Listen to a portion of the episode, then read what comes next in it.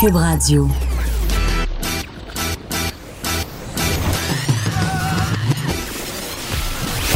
Pour elle, il n'y a jamais de mauvaise question. De 13 à 15. Les effronter. Avec Geneviève Peterson.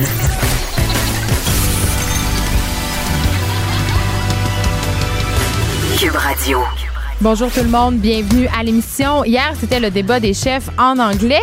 Et là, euh, j'ai essayé de me faire plaisir. J'ai décidé de ramener Alexandre Moranville-Ouellet, qui est recherchiste, mais qui est surtout jeune, passionné de politique. Je trouve qu'on n'en entend pas assez des jeunes euh, parler de politique. Ici, on a toujours euh, des chroniqueurs plus âgés. Ils ont le droit à leur point de vue aussi, mais je trouve ça intéressant qu'on ait une personne de 22 ans pour faire le point. Parce que là, avec Alexandre, on va essayer de voir c'est quoi les grandes différences entre les débats en anglais et en français. Évidemment, on n'accorde pas autant d'importance aux mêmes choses. Hein. On sait qu'ici, on a vraiment axé sur l'avortement. C'était d'ailleurs la première question du face-à-face. Hier, il a beaucoup été question de la fameuse loi 21. On sait hein, que dans le reste du Canada, la loi 21 a mauvaise presse. Pardon. Donc, on va faire le tour des points chauds du débat et de comment les partis politiques présentent leurs chefs selon qu'ils sont devant un électorat francophone ou anglophone. Et là, euh, on revient sur ce projet de loi qui va mener à l'abolition des commissions scolaires. Euh, ça serait l'une des pires attaques du ministère de l'Éducation visant le travail des professeurs, rien de moins, selon la Fédération autonome de l'enseignement. On va parler avec son président, Sylvain Mallette. On va voir comment ça va affecter le travail des profs, euh, l'ambiance aussi dans les écoles que ce projet d'abolition des commissions scolaires. Moi, je le dis tout de suite, euh, j'en ai parlé à plusieurs reprises. J'ai bien hâte de l'entendre, euh, M. Mallette, parce que moi, je vois ça plutôt d'un bon oeil, l'abolition des commissions scolaires. J'ai l'impression que c'est une espèce de grosse machine qui ne sert pas à grand-chose. En même temps, on peut se poser la question comment les directions d'école pourraient être amenées à s'autogérer, surtout au niveau budgétaire? C'est quand même euh, une grosse machine euh, qu'on va abandonner. Je pense que ça peut donner lieu quand même à un certain euh, free for all, vraiment. Donc, quand même, j'ai hâte de voir qu'est-ce que M. Mallette va avoir à dire à ce sujet-là. On se parle de Netflix aussi. Euh, je vais avoir Ulysse Bergeron avec moi, qui est journaliste spécialisé en économie numérique, parce que là, euh, le gouvernement Trudeau a affirmé que Netflix aurait privé le pays de près de 400 millions de dollars de revenus en ne taxant pas euh, le géant du streaming c'est assez compliqué le dossier Netflix euh, par ailleurs parce que c'est pas juste une question de sous. Évidemment oui le gouvernement rate une belle occasion d'empocher beaucoup d'argent mais moi je, le dis tout le temps puis je vais en parler avec Ulysse par ailleurs euh, c'est une question de culture aussi à un moment donné de protectionnisme de notre culture parce que si on laisse faire ces géants là et là on parle de Netflix mais on peut penser à toutes sortes de sites de streaming euh, on sait qu'Amazon Prime présente des choses on sait que Disney se lance aussi dans la production de contenu télévisé en streaming euh, si la culture devient globale, si ces grands géants-là ne sont pas obligés, si on leur tord pas un bras, si on veut, euh, pour qu'ils, un, ils payent des taxes dans les pays pour lesquels ils génèrent des revenus hein, par les abonnements, mais aussi pour qu'ils investissent dans les contenus d'ici, mais on n'est pas sorti du bois, puis on va en venir à une culture justement globale. Les, les cultures des différents pays vont perdre leur unicité et ça, c'est très, très inquiétant et c'est très triste à l'heure où la question nationale identitaire le fait jaser. Euh, je ne sais pas, là, mais entre vous puis moi, la boîte à bois, là, euh, je pense que cette uniformisation-là de la culture, c'est pas mal plus inquiétant qu'une coupe de voile. sérieusement, là, parce que c'est rendu qu'on consomme toute la même affaire. Les mêmes films, la même musique. Tu sais, à un moment donné, on va perdre notre unicité et ça, moi, ça me fait capoter. Et là, euh, vous savez, ce matin, il y a trois militants d'Extension Rebellion qui ont escaladé la structure du pont Jacques-Cartier ils ont vraiment fucked up le trafic pendant une heure et demie euh, les autos étaient pognées en pain. On a eu d'ailleurs une militante euh, d'Extension Rebellion la semaine passée parce que là justement euh, c'est le début des semaines pour la, protestation là ils vont faire des actions justement de désobéissance civile. Et là moi je me demande c'est bien beau tout ça je sais que les, les automobilistes ont été incommodés par la situation mais en même temps je me dis est-ce que cette action-là, elle est légitime? Est-ce que les militants agissent comme des enfants gâtés? On va se le demander avec la professeure en sciences politiques Pascal Dufour. On va se demander est-ce qu'il c'est vraiment avantageux pour un groupe de déranger la population pour faire avancer sa cause? Moi, je dis, on fait pas d'omelette sans casser des œufs. Donc, j'annonce tout de suite mes couleurs. Euh, aussi, on a déjà fait allusion à cette initiative qui s'appelle le Octobre. Ça bat son plein. Et, là, il y a un sondage léger qui vient de sortir sur les mauvaises habitudes des Québécois. OK? Et c'est quand même assez révélateur. La majorité des répondants, donc 60% des répondants de ce sondage-là, souhaiteraient perdre une ou plusieurs mauvaises habitudes au cours de la prochaine année. Et là, c'est quoi ces mauvaises habitudes-là, selon vous? Euh, à 33% les gens aimeraient manger moins de malbouffe. À 32% les personnes qui ont répondu au sondage aimeraient être physiquement moins inactives. Euh, couper les sucres raffinés aussi à 27% euh, et 4 personnes sur 5 sont confiantes de réussir à atteindre leurs objectifs. C'est drôle quand même, on dirait les résolutions du jour de l'an. Vraiment, là. Euh, tu sais, quand au mois de janvier, tu te réveilles, là, puis euh, tu dis, ah, je, vais, je vais manger bien, je vais faire plus de sport, je vais, je vais plus manger de dessert. Ça, ressemble un peu à ça. Et là, c'est drôle parce que, bon, évidemment, tout le monde connaît le défi 28 jours. C'est quand même, euh, ça va de soi hein, de faire une espèce de, de cure de pureté après le temps des fêtes. Mais au mois d'octobre, quand même, le timing est différent. Et là, je vais jaser nos dépendances et nos mauvaises habitudes de comment une initiative comme Obsorb peut nous permettre de questionner justement ces habitudes-là. Je vais avoir avec moi le directeur général de la Fondation Le Grand Chemin qui est à l'origine du mouvement Oxob, Simon Côté. Et là, parlant de mauvaises habitudes, là, aujourd'hui, j'ai reçu un colis au bureau qui m'a beaucoup inquiété. OK? Ça m'a beaucoup inquiété. Euh, j'ai reçu une bouteille de vodka. Puis, il y avait une lettre et, dans la lettre, ça disait Geneviève, on t'écoute souvent euh, à Cube Radio et tu parles beaucoup de vodka. Donc, on t'envoie une bouteille. C'est évidemment un fabricant de vodka québécois euh, qui m'envoie ça. Et là, euh, je me dis, mon Dieu, j'ai-tu un problème de consommation? Est-ce que je bois trop de vodka au point où j'en parle en ondes puis des gens m'envoient des bouteilles? Je pense pas. Sans blague, je l'ai dit souvent, euh, j'ai fait huit mois sans alcool puis ça m'a permis de me questionner justement sur ma consommation d'alcool. Avant, je buvais chaque jour. Maintenant, je ne bois plus chaque jour puis je me sers plus de l'alcool, euh, du moins la plupart du temps, comme d'une soupape ou comme euh, une façon de relaxer. Mais quand même, euh, vu qu'ils m'ont envoyé cette bouteille-là, je me suis dit pourquoi pas ne pas la goûter en ondes? Et là, vous allez m'entendre. Littéralement, je vais en prendre une gorgée, une gorgée, pardon. Une gorgée, c'est tellement saigné. au goulot, ça s'appelle Dirty Devil Vodka. Est-ce qu'elle est bonne? C'est marqué sur la bouteille qu'elle est hyper oxygénée. Est-ce que je vais boire du peroxyde? OK, je goûte. Êtes-vous prêt? On l'a littéralement entendu. Je dois dire qu'en tant qu'amatrice de vodka, elle est très bonne. C'est une triple distillation. Oui, euh, j'ai pas de problème de consommation, mais je viens quand même de boire une once de vodka en direct à la radio. Peut-être que mes boss vont descendre, me chicaner. Bref, euh, très bonne vodka. Merci euh, pour votre cadeau, tout le monde. OK. On va aussi se parler d'un texte que j'ai lu sur le site Slate. Est-ce que c'est impossible pour une femme féministe hétéro d'être heureuse avec un homme tout en étant fidèle à ses convictions? OK? Euh, parce qu'on se rend compte en fait que les femmes bataillent vraiment avec la vie de couple, surtout quand elles se revendiquent féministes. Il y a comme un espèce de clash entre euh, l'espoir d'égalité puis la réalité. Et ça crée des tensions. Et là, je vais vous faire une petite confidence. C'est un sujet dont je parle souvent avec euh, Alex Dufresne, qui est chroniqueuse chez nous, qui est aussi euh, une très bonne amie à moi. Parfois, on s'appelle pour ventiler puis pour parler à quel point euh, notre chum nous énerve et pose des gestes non féministes. Puis on se dit, coudon, on va-tu finir comme des vieilles madames tout seules, mangées par des bergers allemands parce que personne va avoir découvert notre cadavre? Est-ce que les hommes euh, sont condamnés à nous décevoir éternellement? Bon, j'exagère un peu, là. Mais quand même, c'est un réel combat. Il y a des études en ce moment, euh, surtout des études françaises, en fait, qui témoignent de ce ras-le-bol-là euh, et qui témoignent aussi du fait que beaucoup de filles, maintenant, font le choix de ne plus être en couple parce qu'ils sont trop frustrés. Donc, voilà. J'ai l'impression déjà que vous êtes en train de m'écrire pour dire que vous n'êtes pas d'accord puis que la charge mentale, c'est des deux bords. Je suis d'accord, OK, il y a plein de gars qui participent, mais quand même, les chiffres le montrent. Euh, c'est quand même les femmes qui ont la majeure, dans la majeure partie des cas, la responsabilité euh, de la gestion de la vie familiale. Et là, euh, J'adore ça quand vous m'écrivez, arrêtez pas de le faire. Là. Parce que la semaine passée, on a eu une demande spéciale. Il y a un auditeur qui nous a écrit euh, concernant la chronique de David Quentin, notre chroniqueur littéraire qui est là chaque, euh, chaque mercredi. En fait, il nous demandait euh, de, nous faire de lui faire des suggestions de science-fiction. C'est un genre qui est de plus en plus populaire. Eh bien, on vous a écouté et aujourd'hui, la chronique littéraire de David Quentin sera entièrement consacrée à la science-fiction. Ah, on est du fin? Donc, on vous écoute. Puis pour vrai, là, j'aime ça quand vous nous écrivez. Vous avez vraiment des bonnes idées. Il y a plusieurs sujets qu'on fait ici à l'émission qui sont inspirés par des auditeurs, des commentaires d'auditeurs. Donc, écrivez-moi sur ma page Facebook perso. Je lis toujours les courriels, je réponds tout le temps quand c'est gentil. Des fois, quand c'est pas gentil, je réponds pas. Quand vous n'êtes pas poli, je réponds pas. Mais je lis tout sur la page Facebook des effrontés aussi. Vous pouvez aussi écrire sur Cube Radio ou me texter au 1 866 Cube Radio. Euh, avant qu'on se lance dans tous ces sujets-là, on sait qu'en ce moment, au Canada, au Québec aussi, euh, j'osais pas dire particulièrement, mais quand même, c'est préoccupant la montée des groupes politiques, des mouvements nationalistes. C'est inquiétant.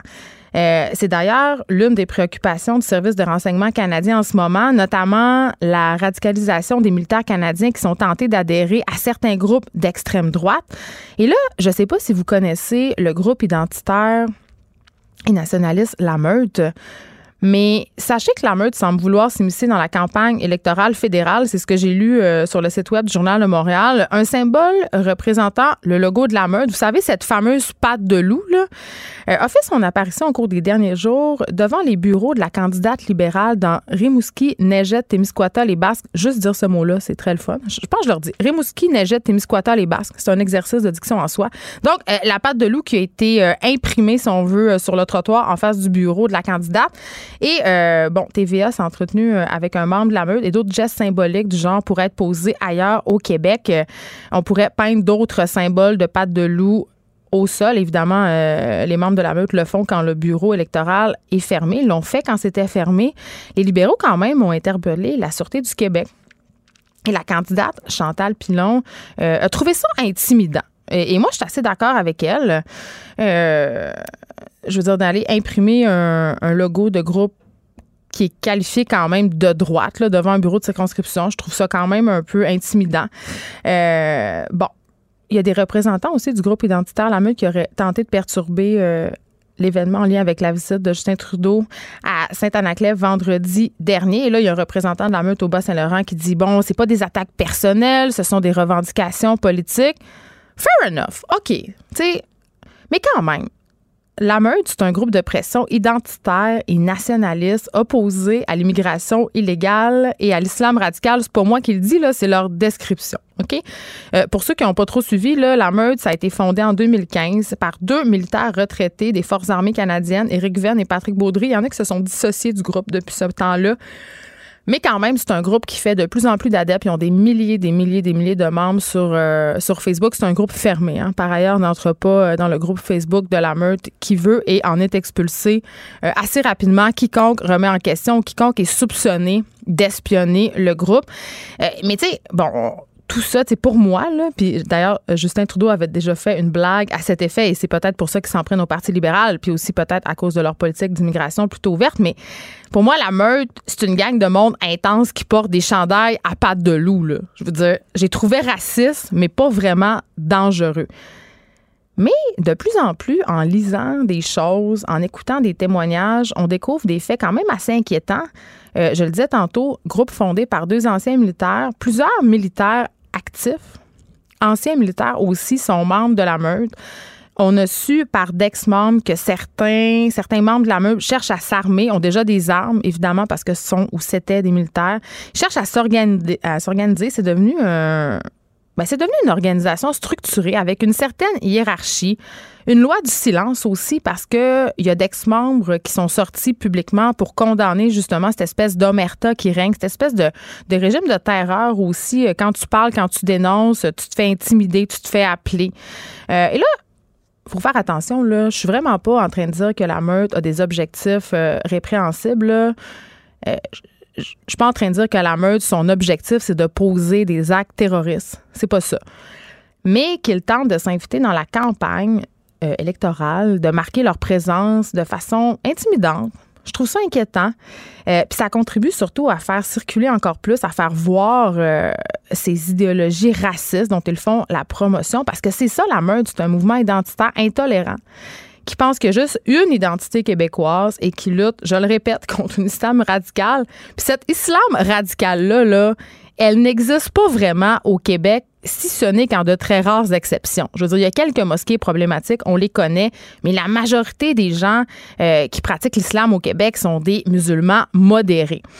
Euh, et je trouve ça inquiétant la présence de plus en plus visible de groupes comme la Meurthe, euh, des groupes comme les Soldats d'Oden, Atalante aussi, la Fédération des Québécois de souche. On les a beaucoup entendus parler. Euh, ces gens-là depuis quelques années, mais là, on les voit de plus en plus. Ils deviennent comme game, ils deviennent un peu effrontés. Ils sortent et ils revendiquent. Et je pense que la difficulté au Québec puis au Canada, c'est de savoir justement quelle importance réelle on accorde à ces groupes-là euh, compte tenu de leur capacité réelle de mobilisation. Ça, on le sait pas. J'imagine que le service du renseignement canadien a des informations, mais quand même, ça reste des informations. le grand public le sait pas. Et à mon sens, qu'il faut éviter absolument, ce qu'il faut refuser, c'est que ce genre de discours-là se normalise. C'est que ça devienne un discours banal, accepté, qu'on puisse avoir une espèce euh, de racisme ordinaire qui s'installe tranquillement et qu'on trouve ça bien correct. Vraiment, là, je trouve qu'il faut être particulièrement vigilant, surtout en ces temps de campagne électorale. Geneviève Peterson, la seule effrontée qui sait se faire aimer. Jusqu'à 15, vous écoutez Les effrontés. On fait un retour sur le débat des chefs euh, de lundi, les différences entre le débat en français et celui en anglais avec Alexandre Moranville-Ouellette, qui est notre recherchiste, euh, mais surtout dans ce cas-ci, un jeune passionné de politique. Et là, Alexandre, hier, tu as écouté ça en gang, évidemment. Oui, mais cette fois-ci, la formule différente. tout le monde devait faire son lavage à la maison. Alors, on a, on a lancé une conversation Discord qu'on appelle sur, euh, sur les, les internets. Hey, vous êtes vraiment jeune. J'adore. on se parlait chacun, chacun chez soi avec notre bière devant notre ordi, puis on commentait. Ce qui est intéressant, c'est que j'étais avec des gens et je les salue. Des amis qui sont un peu moins politisés d'habitude. Oui, t'es tout le temps la référence. On te pose des euh, questions. Oui, mais ça, j'aime beaucoup. C'est sûr que j'ai l'occasion de baigner dedans avec le travail. Mais euh, hier, c'était intéressant. Puis d'ailleurs, avec la formule de débat qu'on avait, il n'y avait pas beaucoup de temps de commenter. C'était euh, en bon Oui, un jeu de ping-pong? Jam-pack. Oh, OK. Oui, il y a certaines personnes, euh, dont Richard Martineau, ont commenté en disant que c'était un débat même un peu chaotique. C'est sûr que la manière dont le débat était fait là, par rapport, euh, c'était différent de la formule du face-à-face qu'il y a eu à TVA, bien évidemment, mais ça va être exactement la même formule. C'est important de le noter jeudi pour le débat en français, puisque c'est organisé là, par Radio-Canada, donc CBC, comme hier soir. Euh, c'est sûr, c'est un débat, là, il y a six chefs, hein, il, y a beaucoup moins de temps pour chacun. Ça reste une formule de deux heures, mais dans ces deux heures-là, -là, c'était des interventions de 45 secondes, une minute 30. Il faut que euh, ça là, c'est presque comme une joute oratoire. Et c'est ce que beaucoup ont, euh, ont pas apprécié par rapport au débat hier. Là, même, il y a même des politiciens, là, Andrew Scheer, je pense, aujourd'hui, qui revenait en disant qu'il n'aimait pas tant la formule de tout ça. C'est sûr Pourquoi? que. Ben, ça prend. Quand on sait qu'on a 45 secondes, une minute pour faire un point, on y va beaucoup sur la forme et pas le fond. On n'est pas beaucoup dans la nuance non plus. On n'est pas beaucoup dans la nuance et on est beaucoup sur ce qu'on appelle les lignes de com. Hein? Ce que les, la cassette. ouais, la cassette aussi appelée. Les lignes puncher les phrases là, choc clés qui on sait qu'ils vont faire les manchettes d'un journal ou d'un bulletin télévisé le lendemain. On veut vraiment concentrer sur ces phrases-là. C'est des lignes qui ont été préparées par des gens de communication, bien évidemment, qui sont derrière. T'sais, malgré le fait que ça donne un très bon spectacle, hein, hier, je, me rappelais de Jack Meeting, par exemple, ça, ça a été assez bon dans le débat environnemental, qui dit vous n'avez pas juste le choix de choisir entre Monsieur Délai, en pointant Justin Trudeau, et Monsieur Négation, qui Monsieur Andrew Scheer. Il dit une troisième option ici. C'est sûr que, évidemment, il n'y a pas... L'option de l'utopie? bon. C'est un autre débat. Mais oui, tout à fait. Alors, cette, ce genre de ligne-là, c'est certain qu'il n'a pas improvisé ça. Je l'adore, Jack Mead, mais il n'a a, pas. Non, c'est presque des slogans. Là. Non, c'est ça. C'est des slogans, c'est des lignes de communication. Et avec le peu de temps qu'ils avaient hier, c'est sûr qu'il y avait beaucoup de lignes de com. Sauf que, si tu permets, je pense qu'il y a quelque chose d'intéressant quand même avec cette formule-là, euh, malgré le fait que je, pense que je vais aller à contre-courant en disant que j'ai quand même aimé. Euh, sur deux heures, il n'y a pas eu un seul temps mort. Ça allait euh, du tac au tac, toujours. On était toujours dans l'action. On était un peu hors d'haleine. Euh, je voulais aller me partir une brassée de lavage. J'avais jamais le temps parce que ça arrêtait jamais. Il n'y a pas de pause. Ben, peut-être aussi que ça évite des situations d'acharnement comme on a connu au face-à-face. C'est sûr que. on a moins de temps, on a moins de temps pour taper sur le même maudit clou tout le temps. C'est sûr qu'il y avait des, des segments, entre autres, là, qui étaient plus que ceux qui vont être dit c'est parce que tout le monde avait le droit d'embarquer mm. dans, un, dans un, une partie du, du, du, débat. Et là, il y en a beaucoup qui se parlaient un par-dessus l'autre, mais je pense que quand même les modératrices, et je vais dire modératrices parce que ce n'était que cinq femmes, il n'y avait pas un seul homme qui. ça fait euh, changement. Est-ce qu'on est plus ouvert au Canada anglais, Alexandre Moranville? Euh, je pense, en fait, il y avait des journalistes, c'était cinq euh, panélistes, cinq modératrices qui venaient de différents médias. Je, je sais pas, je pense que c'est surtout le choix d'avoir plusieurs thèmes animés par plusieurs personnes différentes qui donnent Mais c'est bien euh, ça. euh, ben c'est pour contrebalancer effectivement au fait qu'il y avait seulement Elisabeth May, encore une fois, qui est la seule représentante, la seule femme, la seule chef. euh, Parce que dans- sinon, c'est beaucoup décidé entre hommes. C'est beaucoup parlé entre hommes. Alors c'est sûr que y- Ok. ça- c'était rafraîchissant. Bon, on se demande quand même, c'est quoi les différences majeures entre les débats en anglais et en français? Parce qu'on en a parlé ensemble la semaine passée. Euh, les politiciens sont quand même assez groomés quand ils se présentent au débat. C'est-à-dire, on sait un peu les équipes différentes de com savent un peu qu'est-ce qu'il faut faire ressortir pour plaire à l'électorat. Et là, je me dis, évidemment, ici, on a parlé beaucoup de l'avortement. Hier, c'était pas tant un enjeu. C'est sûr qu'on n'y est, on est pas revenu là, euh, en- de façon grandiose. C'est sûr qu'ils ont d'autres points à amener quand même. Comme Mhm. je dis, euh, le temps est serré dans ce genre de débat-là. Ils voulaient amener d'autres idées. C'est sûr que euh, là, hier, là, on pourrait parler longuement de chaque performance de chacun des chefs, mais euh, c'est certain qu'il y en a qui, qui, qui arrivaient à ce débat-là en anglais, évidemment avec des objectifs bien différents. C'était le seul débat en anglais auquel, euh, d'ailleurs, Andrew Scheer, par exemple, va pouvoir parler directement à Justin Trudeau. Ils vont faire d'autres débats ensemble. Ils ont fait le face-à-face. Ils vont faire l'autre en français cette semaine. Mais comme Justin Trudeau s'est absenté, entre autres, du débat du est l'autre débat On anglophone. n'a jamais eu, compris pourquoi. Oh, mais ils veulent le sortir le moins possible. Ouais. C'est c'est très évident. Ils veulent le, sortir le moins possible. Hier, Justin était très cassette, très éloquent, puis il s'est bien défendu, mais il était très cassette quand même. Il restait. Faut pas dans- trop qu'il y ait dans ses freestyle. Justin. Il se met le pied dans la bouche. ben, et je pense que c'est vraiment, là, selon selon toutes les analyses qui en sortent, c'est ce qu'ils ont Il faut pas qu'ils se mettent le pied dans la bouche. Il faut qu'ils restent dans ses, dans ses forces. Puis quand ils restent dedans, ben, le résultat est quand même bien. L'Halloween Alors- approche aussi, il va falloir qu'il fasse attention à son déguisement. c'est certain. Côté visuel, va falloir faire attention. Euh, mais c'était la- l'occasion hier, d'ailleurs, c'est ça pour Andrew Scheer, d'affronter en anglais, dans la langue, Oui, évidemment. dans sa langue, Lequel- parce que la barrière, on va se le dire, là, ça nous permet pas d'être autant abrasif ni nuancé. Même si Justin, évidemment, là, quand il parle français, on, on- on sent qu'il réfléchit en anglais. Il est quand c'était même mieux, là. Il est quand même plus à, mais il est plus à l'aise quand même que Andrew Scheer en anglais. Alors Andrew Scheer hier a, a lancé plusieurs points, plusieurs attaques hier là vers. Justin. Il a dit Justin, il, il porte toujours un masque, hein. il porte toujours un masque de féministe, un masque euh, d'environnementaliste, mais c'est juste de la façade. Un masque Euh, il, a, il a mis, il a mis tellement de blackface, il sait même plus quand est-ce qu'il met un masque, etc. Là, ça a été, ça a été un peu virulent de ce Un côté-là. peu c'est cheap, non? Ben, ça, tous les coups sont permis un peu. Mais il a, il a mis personne au tapis, là, si on peut dire. C'était, vraiment mieux que ce, ce autre débat. Mais moi, je pense qu'il a peut-être raté un peu la cible là, de, vraiment donner l'impression durable. Au vis-à-vis des autres, évidemment, là, Mme May était là sur un gros débat pour une première fois. Elle a essayé de se démarquer. Elle a été bonne. Elle a sorti des bonnes répliques assez assassines sur plein d'affaires. Elle a dit en fin de débat que, elle a dit, Monsieur Scheer, vous serez jamais premier ministre du Canada. Faites, faites y face, vous ne serez jamais premier ministre. Ça va être un gouvernement libéral majoritaire ou minoritaire. Vous serez jamais premier ministre. Elle a dit qu'elle, de Justin qui ne pouvait pas être un leader environnemental parce qu'il a acheté un pipeline. Fait que ça le disqualifiait Il est immédiatement. allé à la marche. Ah, mais c'est ça, là, ça, ça c'est, une belle rédemption pour tous. Puis il était proche de Greta, en plus. hein. Oui, il regardait ses Mais souliers. Hein, je pense que la personne, évidemment, on va le dire, pour laquelle c'était le plus différent de se présenter à un débat en anglais, c'est évidemment Yves-François Blanchet Du bloc. du Bloc québécois. québécois, qui est arrivé d'ailleurs hier au débat. Là, on voit toujours les chefs arriver, puis il y a toutes sortes, il y a plein de partisans à l'extérieur.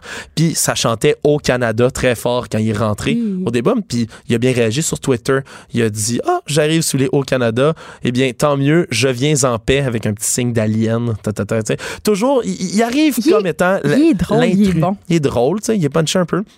Il est arrivé au débat un peu comme l'intrus. C'est sûr, son anglais est un peu hésitant quand même. Il peut pas transférer toutes ses idées. C'est pire que celui de Pauline, quand même. Euh, je commenterai pas là-dessus, euh, peut-être.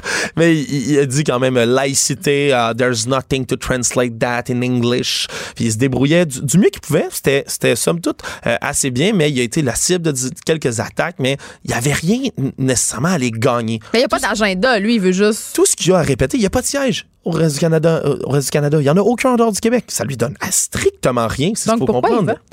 Pour quand même continuer à, à montrer, parce que c'est le but du Bloc québécois, Mm. hein, c'est jamais d'être au pouvoir, c'est d'être la voix du Québec à Ottawa. C'est d'être- Ouais, c'est d'être là pour mettre la pression tout le temps, pour toujours rappeler, hey, le Québec, on est ici, on est un, un- on est une société distincte dans le reste du Canada uni. On est ici, on est ici, on est ici. Ça, ça reste leur objectif. Puis hier, tout ce qu'il y avait, il aurait pu répéter Québec, Québec, Québec, Québec, Québec pendant deux heures, tant qu'à moi, puis il aurait presque exécuté sa mission. tu sais. Euh, il y a été beaucoup question, évidemment, de la loi 21 hier, Alexandre.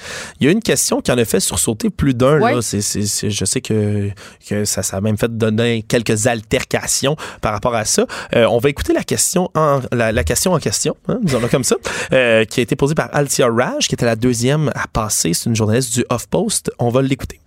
Mr. Singh, I want to ask you about Bill 21. Your campaign is about courage, but you have not shown the courage to fight Quebec's discriminatory law. It bars individuals who, like yourself, wear religious symbols from some provincial employment. If you were Prime Minister, would you stand back and allow another province to discriminate against its citizens? Deux mots hein, qui sont retenus là-dedans. Ben, en fait, on va expliquer, euh, on va traduire euh, la question pour ceux, évidemment, qui sont Oui. moins à l'aise en anglais.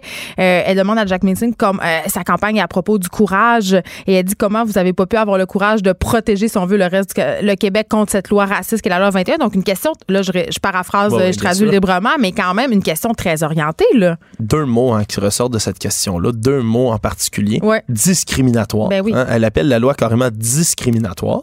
Fait que, évidemment, elle répète deux fois d'ailleurs le mot discriminatoire. Ça, c'est pas pour Puis- rien. Puis c'est le courage de combattre. Ouais. Là, Vraiment, le langage est connoté directement. Ça en a fait sursauter plus d'un, à commencer par moi qui me suis étouffé avec ma gorgée de bière hier devant mon ordinateur. Oui, ça t'a fâché? Ben, je trouve, je trouve par rapport, il y avait tellement de bonnes questions, puis il y avait beaucoup de, il y avait beaucoup de bons points à ressortir, mais c'était un exemple un peu euh, flagrant, on va le dire, là, de, de questions orientées. J'ai De mauvaise étrange. Surtout, elle, elle est posée à Jack Meet Singh, puis Jack Meet hier.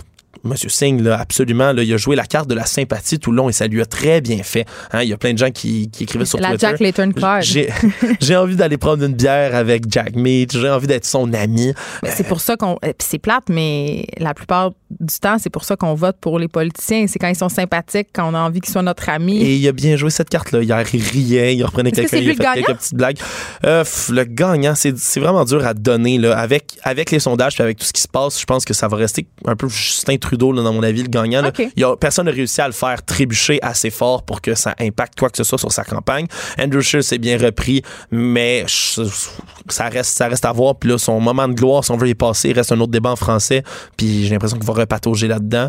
Puis les autres, ben, ils ont, ils ont- ils ont tous défendu un peu leurs intérêts. Mais je pense que la formule là, accélérée du débat, euh, puis très rapide, je pense que c'est un format assez, euh, assez euh, punché puis efficace pour donner l'envie, je pense, à des jeunes comme de mes amis hier qui ont même pas eu le temps de, de respirer dans ce débat-là. Ils ont écouté ça, puis même si c'était plus du de la forme que du fond, euh, je pense que ça peut intéresser des gens à la politique. Alexandre Moranville-Ouellette, merci. Mon petit doigt me dit que tu vas revenir me parler de politique d'ici à la fin de la campagne. Ça me ferait plaisir.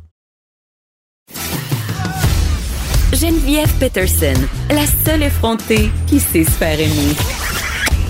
Jusqu'à 15, vous écoutez Les effrontés. Le gouvernement Trudeau aurait privé le pays de près de 400 millions de dollars en ne taxant pas Netflix. Est-ce que c'est vrai? Est-ce que c'est pas vrai? On en parle avec Ulysse Bergeron, qui est journaliste spécialisé en économie numérique à l'agence QMI. Bonjour, Ulysse. Bonjour Geneviève. Écoute, premièrement, on Oui. va se le dire, là, Netflix euh, fait des affaires d'or dans le monde, mais au Canada aussi, bien évidemment. Oui, ben Netflix est arrivé ici au pays en 2010 euh, et euh, disons enregistre une croissance du nombre d'abonnements et de façon notable. Euh, c'est extrêmement difficile, disons-le, d'entrée de jeu. On va faire une petite parenthèse, d'avoir des chiffres hein, sur Netflix en partant. Parce que comment on arrive à ces chiffres-là? tu? Ben, c'est ça. Tout d'abord, Netflix euh, ne, ne publie pas de données euh, quant au nombre d'abonnements ni quant à ses revenus. Donc, euh, on doit s'appuyer sur des estimations et faire même ses propres estimations. Moi, essentiellement, c'est ce que j'ai fait dans le cadre de l'article qui est publié dans le Journal de Montréal aujourd'hui. Comment t'as Euh, fait? Ben, essentiellement, je me suis basé sur quelques euh, quelques firmes réputées qui avaient fait des euh, des, euh, des estimations au fil des années. Euh, on arrive environ, selon ces firmes, à, des, à un nombre d'abonnements par année similaire, donc pas réellement de différence selon les études de ces firmes-là. Et là, bon, on a pu établir un nombre d'abonnés par mois pour toute cette période, c'est-à-dire une période de cinq ans, euh, 2015 à 2019 inclusivement. Et là, bien moduler ce que ça aurait créé comme revenu en fonction des changements de tarifs, parce qu'on a changé de tarif à quelques reprises. Ben, il me semble que là, depuis quelques temps, à chaque année, ça augmente quand même les tarifs. Ça a euh, augmenté à trois reprises. Deux, euh, À trois reprises Ouais. depuis 2015, essentiellement. Donc, euh, cette année, à titre d'exemple, pour peut-être avoir quelques repères, là, le nombre d'abonnements pour 2019 au pays euh, serait de plus de 7 millions millions euh, de personnes qui seraient abonnées. Et là, c'est important de le dire, ce ne sont pas des usagers, hein, ce sont des abonnements. Donc, ça que veut pas dire qu'ils l'utilisent? ben, ça veut dire essentiellement que si vous êtes abonné à la maison, ben, il y a peut-être vos enfants, euh, il y a peut-être euh, vos parents également qui utilisent le même abonnement. hein. Il y a des abonnements par écran, plusieurs écrans. Donc, ce n'est pas le nombre d'usagers, mais bien le nombre d'abonnements sur lequel on s'est appuyé. En plus, tu laisses, on va se le dire. Certains, oui. Si, si tu partages ton mot de passe puis tu as un abonnement familial, tu sais, ça peut aller. Hein? Et, et certains entre logements également, selon le réseau Wi-Fi. Puisqu'ils ne pas de puis- taxes? Bien, que ça me écoutez, dérange pas tant de le faire. Bon. J'avoue ça. Ben, et voilà qui est dit. Euh, donc, la croissance, pour en revener à la croissance, Ouais. euh, Netflix est arrivé en 2010 au pays, euh, enregistre une croissance notable. Je vous disais, en termes d'abonnements, on est rendu à plus de 7 millions euh, d'abonnements. En termes de revenus, euh, ça, ça, bon, ça représente près de 4 milliards de dollars sur une période de 5 ans, il faut le dire. Mais Quand plus d'un milliard pour la seule année 2019, selon nos calculs. Et ça va en croi- bon, en augmentation pour deux raisons, essentiellement. Premièrement, les tarifs augmentent. Ça, c'est un volet. Et deuxièmement, le nombre d'abonnés ne cesse de croître. On est rendu à plus de 50 en des Oui, un foyer sur deux, euh, quand même. Ben, c'est ça. Plus d'un foyer sur, sur deux euh, qui est abonné à Netflix à l'heure actuelle. Donc, euh, vous le disiez, euh, on fait des affaires d'or au Canada. On fait des affaires d'or un peu partout à travers le monde, il faut le dire, là, Oui, dans le cas de. Netflix, parce qu'on est présent euh, De plus en on plus. pourrait dire partout à travers le monde, à l'exception de quelques pays. Et vous ne serez pas surpris, Corée du Nord, Les dictatures. Syrie, entre autres choses. Donc, euh, et voilà. Bon, OK. Depuis son arrivée, Oui. Évidemment, en 2010, euh, bon, Netflix ne perçoit pas de taxes Mhm. sur ses services, contrairement à ses principaux concurrents quand même. Tu sais, quand je pense à Amazon Prime Oui. Video, Crave TV, Illico, Oui. euh, Tout.tv, c'est un peu déloyal quand même. Là. Ben, quand on sait qu'il y a des CRTC ici qui, qui légifèrent, qui s'assurent d'une saine concurrence, ça, c'est complètement, en tout cas, dans ma tête, c'est illogique, tu sais. On va entendre euh, régulièrement euh, peut-être certaines personnes réagir en disant bien tant mieux, Euh, c'est-à-dire il n'y a pas de taxes, je n'ai pas à payer de taxes,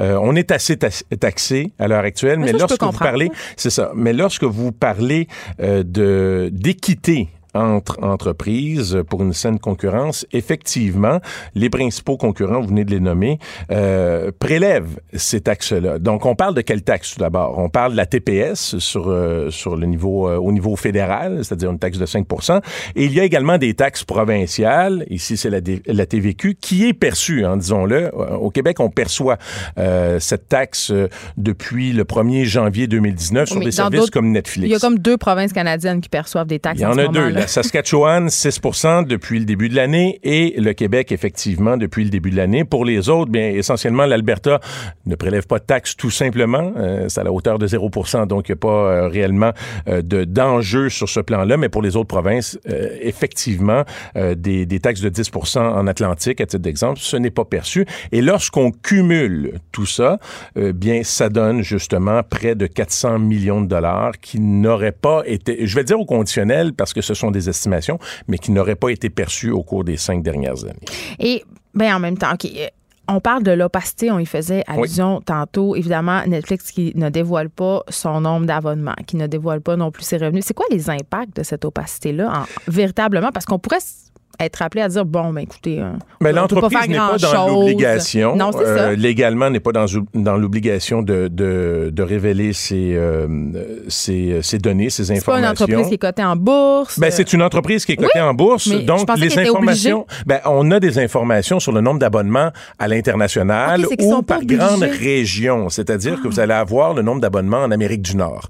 Euh, Spotify, à titre d'exemple, qui non plus ne prélève pas euh, de, de, de taxes sur, euh, sur ses services ici au Canada, euh, émet tout simplement des informations sur le nombre d'abonnements global, c'est-à-dire mondial. Euh, tandis que Netflix va tout de même donner des informations, bon, voici pour l'Amérique du Nord, voici pour l'Europe, mais on n'a pas la spécificité canadienne et encore moins d'informations sur le nombre d'abonnements au Québec. Euh, donc, à partir de ce moment-là, euh, ce que ça crée, c'est, disons, une, euh, une difficulté euh, à avoir un juste portrait de la situation, de la consommation également de ce type de service ici au Canada. Donc, ça a un impact direct sur la culture locale. là. Ben, Il ne faut pas pa- se voiler la face. Bien, écoutez, si on connaît mal euh, l'impact du numérique euh, dans, dans, dans cette sphère culturelle, parce que ça relève la culture, effectivement, bien, ça devient également difficile euh, de, de mettre en place des politiques qui pourraient contrebalancer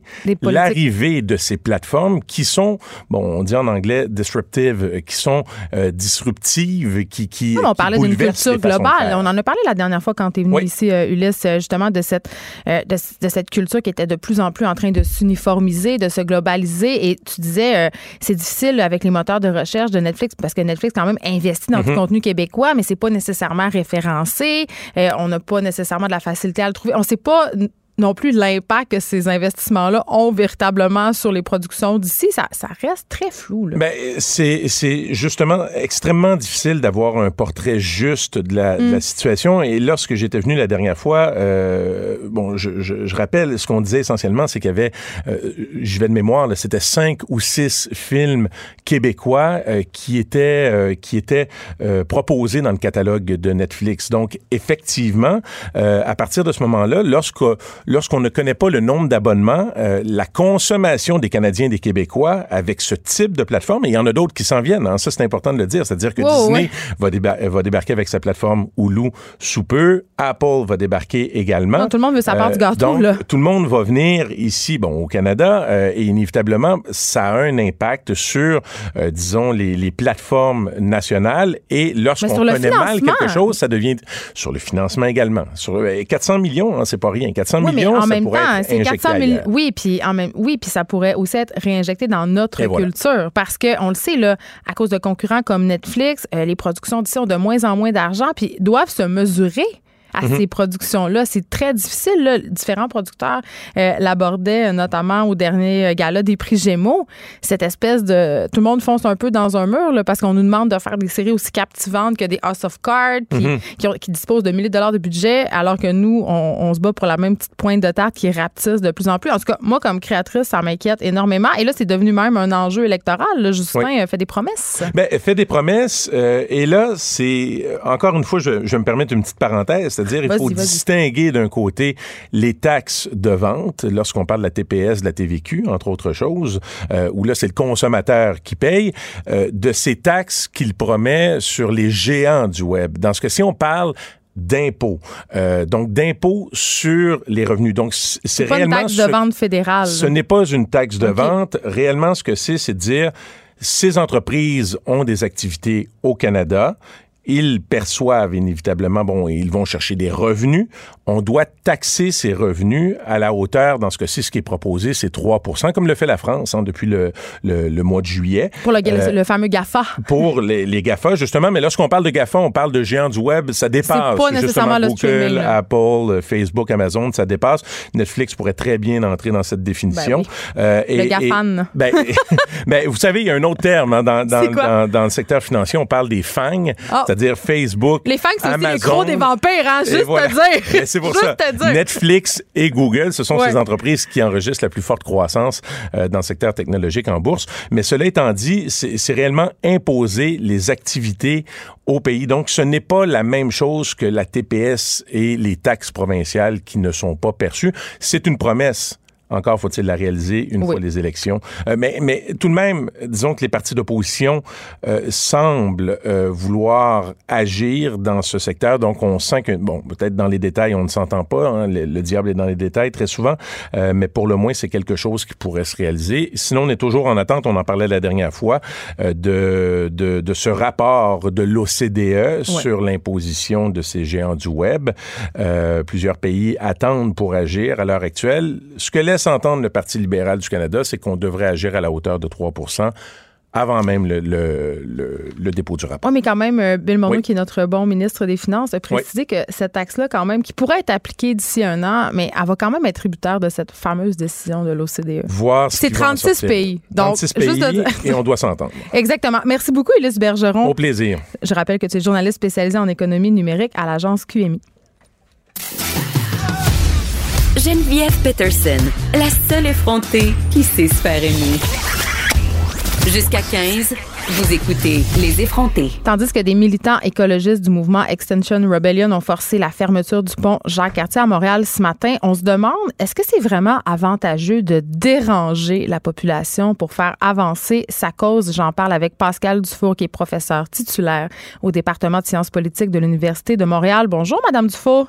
Bonjour. Bon, évidemment, euh, le mouvement Extension Rebellion a perturbé la circulation et on le sait à Montréal, la circulation, c'est un sujet très sensible. On parle souvent, euh, quand des mouvements nuisent au bon fonctionnement de la cité, de prise en otage de la population et là, c'est un peu ce qui s'est passé ce matin, là. Euh, ça, c'est votre interprétation, mais je pense que pour les personnes qui étaient sur le pont, c'était l'idée de déranger, justement, comme vous le mentionniez euh, plus tôt, mmh. euh, et de se faire entendre, et donc d'avoir un impact direct, concret, immédiat sur euh, une, un pourcentage de la population qui, en plus, euh, on en parle dans les médias en ce moment, donc avoir un relais assuré médiatique de leur de leur de leur slogan et de leurs revendications. Oui, parce que évidemment, ce qu'on entend un peu partout, et on a eu plusieurs témoignages d'automobilistes, c'est que, bon, la population a été pénalisée pour rien, mais en même temps, je me pose la question, Madame Dufour, est-ce que c'est possible d'avoir un impact social en ne dérangeant pas? Euh, moi, je poserais la question peut-être un peu différemment, c'est qu'il se positionne, ce, ce, ce groupe-là se positionne comme euh, justement faisant partie d'un mouvement social plus large, le mouvement écologiste, et tous les mouvements sociaux ont toujours agi en dehors des institutions, euh, c'est-à-dire en dehors de l'Assemblée nationale, en dehors des débats qu'on peut voir dans les parlements, en, en, ayant des actions, soit des actions directes, soit d'autres types d'actions. Mm. Et, et, donc, c'est pas nouveau et ça va pas disparaître demain matin, et c'est le rôle euh, des mouvements sociaux, on va dire, dans une démocratie représentative, de pousser euh, et de faire pression pour que euh, éventuellement il y ait d'autres relais qui soient mis en place à, à l'intérieur par les partis, par les gens qui sont élus. Euh, j'avais une militante de l'organisme Extension Rebellion qui me disait, parce qu'on parlait de la violence, tu sais, je disais, bon, euh, euh, commence la semaine, ce sera deux semaines pour la désobéissance civile. Est-ce que dans une logique de révolution, dans une logique où on veut changer les choses, une certaine violence est acceptable, même souhaitable pour véritablement faire changer des systèmes? Euh, encore là, c'est une question normative. C'est l'État définit un cas dans lequel euh, c'est légal ou non légal euh, d'agir. Ça n'a pas forcément de lien avec la violence. D'ailleurs, la désobéissance civile peut être tout sauf violente. Elle peut être complètement non violente. Mhm. Donc, il faut distinguer les deux. C'est pas parce que c'est illégal que c'est violent. Ça, c'est la première chose. Puis la deuxième chose, c'est comment on définit la violence. Est-ce que c'est la violence euh, contre des personnes, la violence physique? Est-ce que c'est une violence qui est matérielle? Est-ce que monter sur le pont, c'est une violence euh, Ça, c'est des choses qui doivent se décider euh, collectivement en société en fonction euh, euh, des décisions. Il y a des lois qui sont prises et puis des mesures qui sont appliquées. Mais je, dans ma connaissance, le fait de, de prendre d'assaut un pont n'est pas un acte violent. Je trouve qu'il y, a des automobilistes ce matin qui avaient l'impression de se faire faire violence. Laissez-moi juste vous dire ça, Madame Dufault. Mais quand même, je ne sais pas si vous êtes d'accord avec moi, mais au Québec, on est quand même euh, un peu influencé, si on veut, euh, quand on parle de gestes revendicatifs, par cette idée de la révolution tranquille. Est-ce que notre révolution tranquille a été si tranquille que ça? Euh, elle n'a pas été tranquille dans la mesure où si on se réfère euh, par exemple au mouvement des femmes euh, qui euh, mm. était actif à l'époque, il y a beaucoup de choses qui se passaient en dehors des institutions par des actes y, compris de désobéissance civile. Donc il y a beaucoup de droits qui ont été accordés aux femmes notamment, mais à d'autres types de minorités aussi pendant la Révolution tranquille qui n'auraient pas eu droit de citer s'ils n'avaient pas d'abord utilisé des, des actions dérangeantes. Hmm. Et puis là, j'imagine, là, évidemment, ça va faire deux semaines que lieu cette fameuse marche pour lutter contre le changement climatique. Hein, ça a eu lieu le 27 septembre. Il y a eu 500 000 personnes. Je le répète, vraiment une grosse mobilisation. Bon, il y a, il y a des gens qui contestent ces chiffres-là, mais quand même, il y avait énormément de gens. Euh, il y a eu cette marche-là, mais il n'y a pas eu vraiment, en tout cas, on n'a pas l'impression que ça va mener vers de réels changements, qu'il va y avoir un relais politique. Euh, ça, ça peut amener certaines personnes à poser euh, des gestes plus radicaux, selon vous? À partir du moment où il n'y a pas de réponse politique mm. claire sur des mobilisations aussi fortes, bon, on a l'habitude au Québec et à Montréal en particulier de chaque année ou quasiment depuis les années 2000 d'avoir une manifestation historique en termes de nombre. Donc là, on, on a encore franchi franchi une étape, mais euh, c'est évident que tant qu'il n'y a pas de, de, réponse politique claire dans le champ partisan, hein, que les, les, les, hommes et les femmes politiques prennent pas la question euh, directement en main pour euh, essayer de répondre aux revendications, c'est un terreau qui peut être très fertile au fait de passer la vitesse supérieure en termes de mode d'action pour essayer d'avoir un impact justement et, et d'avoir des réactions. Mais le ministre Bonardel est même jusqu'à aller à condamner les manifestants ce matin, là. Euh, oui, mais dans la mesure où, encore une fois, euh, ce sont des, des, des hommes d'État qui, euh, qui prennent la parole, dans la mesure où ce sont des actes illégaux, c'est difficile pour eux d'avoir un discours différent. Je comprends, mais je veux revenir à la question qu'on se pose, la question de départ. Est-ce que c'est avantageux de déranger la population pour faire avancer sa cause? En tout cas, il me semble que pour mener à bien des changements, il faut avoir du moins une partie de la population de son bord.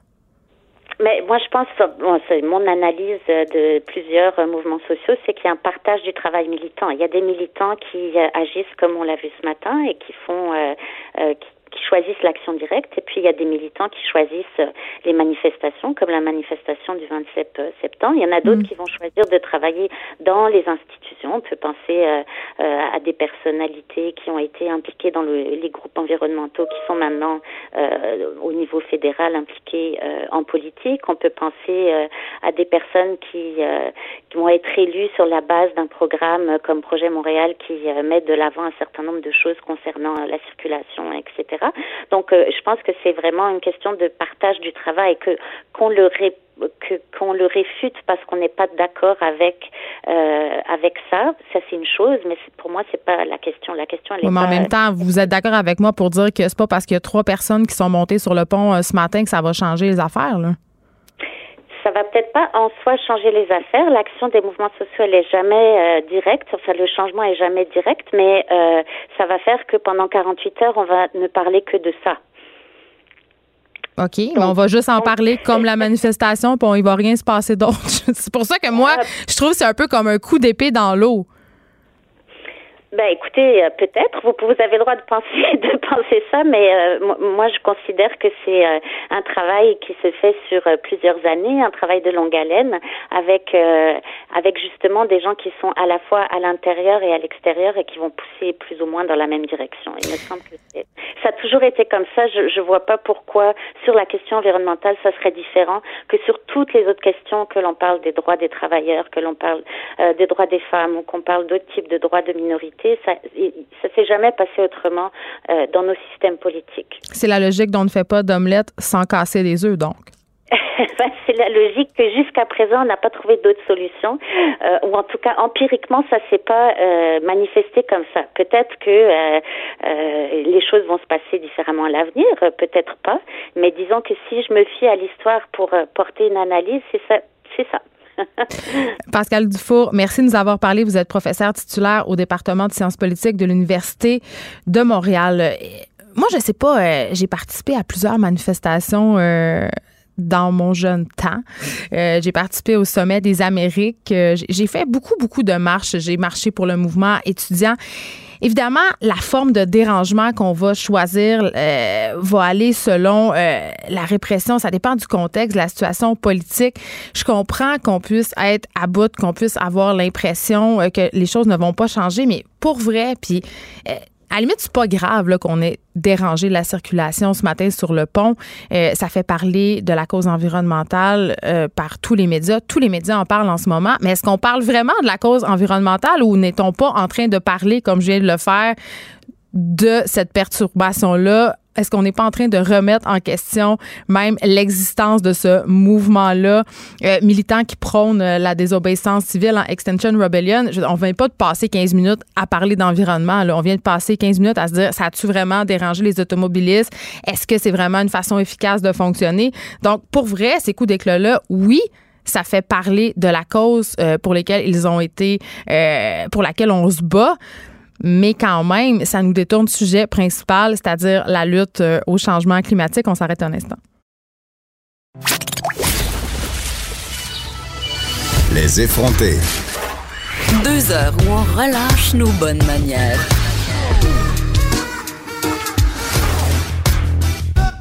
Cube Radio. On est au mois euh, d'octobre, mais on pourrait aussi dire euh, nous sommes le mois d'octobre. Euh, octobre qui est une initiative qui est en fait qui a été organisée depuis quelques années par un organisme qui s'appelle le Grand Chemin, qui est un organisme à but non lucratif qui aide des adolescents qui sont aux prises avec des dépendances. C'est pas nécessairement des dépendances aux drogues, ça peut être le jeu, la cyber dépendance. Puis je trouve ça intéressant parce que depuis quelques années, on s'interroge beaucoup sur nos habitudes, sur nos dépendances. Et là je parle de, de de cette initiative-là, avec Simon Côté, qui est directeur général de la Fondation Le Grand Chemin. Bonjour, Monsieur Côté. Bonjour, Geneviève. Euh, bon, je l'ai dit, vous organisez au Grand Chemin depuis quelques années le défi Oxum. Moi, personnellement, c'était la première fois que j'en entendais parler. J'avais déjà entendu parler du défi 28 jours, un mois sans alcool. Mais Oxum, c'est pas seulement les problèmes de consommation d'alcool. Non, en effet, euh, ben, on a voulu se positionner différemment. On est, on s'est inspiré d'October euh, australien qui, qui, qui, qui, qui, est apparu en Australie il y a une dizaine d'années environ. Nous, c'est notre cinquième édition cette année. Et pour se différencier justement des défis 28 jours, du Dry January et autres, nous, on a visé sur, on a misé sur la sobriété. Et la sobriété, souvent, les gens vont l'associer à l'arrêt d'alcool ou de consommation de drogue parce qu'on s'inspire du sober anglais. Mais si mhm. on va dans le dictionnaire, la sobriété est beaucoup plus une question d'équilibre et de modération. Donc, nous, dans le cadre du défi Octobre, on invite les gens à prendre une pause d'une mauvaise habitude de leur choix. Donc, ça peut être euh, moins de sucre, moins d'alcool, évidemment, moins de chips, euh, moins d'écran et autres. Oui, parce que là, euh, c'est drôle parce qu'il y a un sondage léger qui vient de sortir concernant les mauvaises habitudes des Québécois. Et évidemment, il y avait 60% des répondants qui souhaitaient perdre l'une de ces mauvaises habitudes-là au cours de la prochaine année. Et sans surprise, c'était manger moins de malbouffe, faire plus de sport, couper les sucres. donc, ça peut faire partie, si on veut, de notre défi Oxob, ces problèmes-là, si on veut. Oui, tout à fait. Chacun, dans le fond, prend un défi à sa mesure, dans ce qu'il veut changer, peut couper complètement. On parle, par exemple, des, sucres raffinés, donc souvent, il y en a beaucoup dans l'alimentation, dans les mets préparés. Évidemment, c'est dur d'anéantir complètement la consommation de sucre, mais quelqu'un peut dire, ben, je vais faire l'effort de couper mon sucre au maximum dans le mois. Euh, donc, c'est un effort de sobriété. Donc, c'est une façon aussi de vivre dans une moindre mesure ce que vivent nos jeunes qui viennent au grand chemin. Vous en avez parlé tout à l'heure, c'est des jeunes qui ont du traitement de dépendance, cyberdépendance, jeu excessif. Donc, eux font un effort qui est colossal pendant deux mois, voire six mois si on inclut l'ensemble du parcours. Donc, c'est une façon de vivre un peu ce que ces jeunes-là vivent chez nous. Bien, c'est ça. Puis là, vous avez mis une plateforme en ligne où on peut euh, s'inscrire au défi. Évidemment, le but dans tout ça, c'est de ramasser des dons. Votre objectif, c'est 250 000 Vous êtes quand même bien parti. Vous êtes rendu à 159 500 Comment ça marche euh, si on veut participer? Est-ce qu'on peut faire des équipes? Comment ça fonctionne? Oui, euh, on peut s'inscrire seul au WhatsApp.com, on peut s'inscrire en équipe, en famille. Euh, il y a des entreprises qui participent avec nous également au défi. On a plusieurs entreprises euh, au Québec qui le font, des écoles, des commissions scolaires. Donc, il y a toutes sortes de formules. Le site permet de s'inscrire justement selon qu'on, soit qu'on est seul, en équipe ou en groupe. Et le défi est gratuit pour les moins de 18 ans. Donc, ça peut être intéressant pour une famille de le faire ensemble. Par exemple, de couper des écrans à la table le soir. C'est une, opportunité d'entamer la discussion avec nos ados. Oui, parce que c'est dur. Ben oui, effectivement, c'est un défi dans beaucoup de familles, là, les écrans. Donc, c'est une façon d'aborder le sujet, de dire, ben regarde, euh, oui, on te demande de couper ton, jeu vidéo, de, laisser ton iPhone un peu de côté, de pas passer ta journée sur Instagram. Ben, ça peut mener à des problématiques qui sont vraiment graves, qui sont la cyberdépendance notamment. Donc, euh, une belle occasion de, sensibiliser tout le monde. Oui, parce que vous envoyez évidemment au grand chemin, euh, vous, Monsieur Côté, des cas de cyberdépendance. Évidemment, vous n'êtes pas intervenant, mais parlez-moi un peu, euh, si vous voulez, dans quel état arrivent ces jeunes-là au grand chemin? C'est quoi leur principale problématique par rapport au jeu, par exemple? Ben, souvent, la, problématique qu'on va vivre avec les jeunes qui sont cyberdépendants va être, somme toute, assez similaire des jeunes qui vont avoir une problématique avec une substance. On parle C'est le même mécanisme?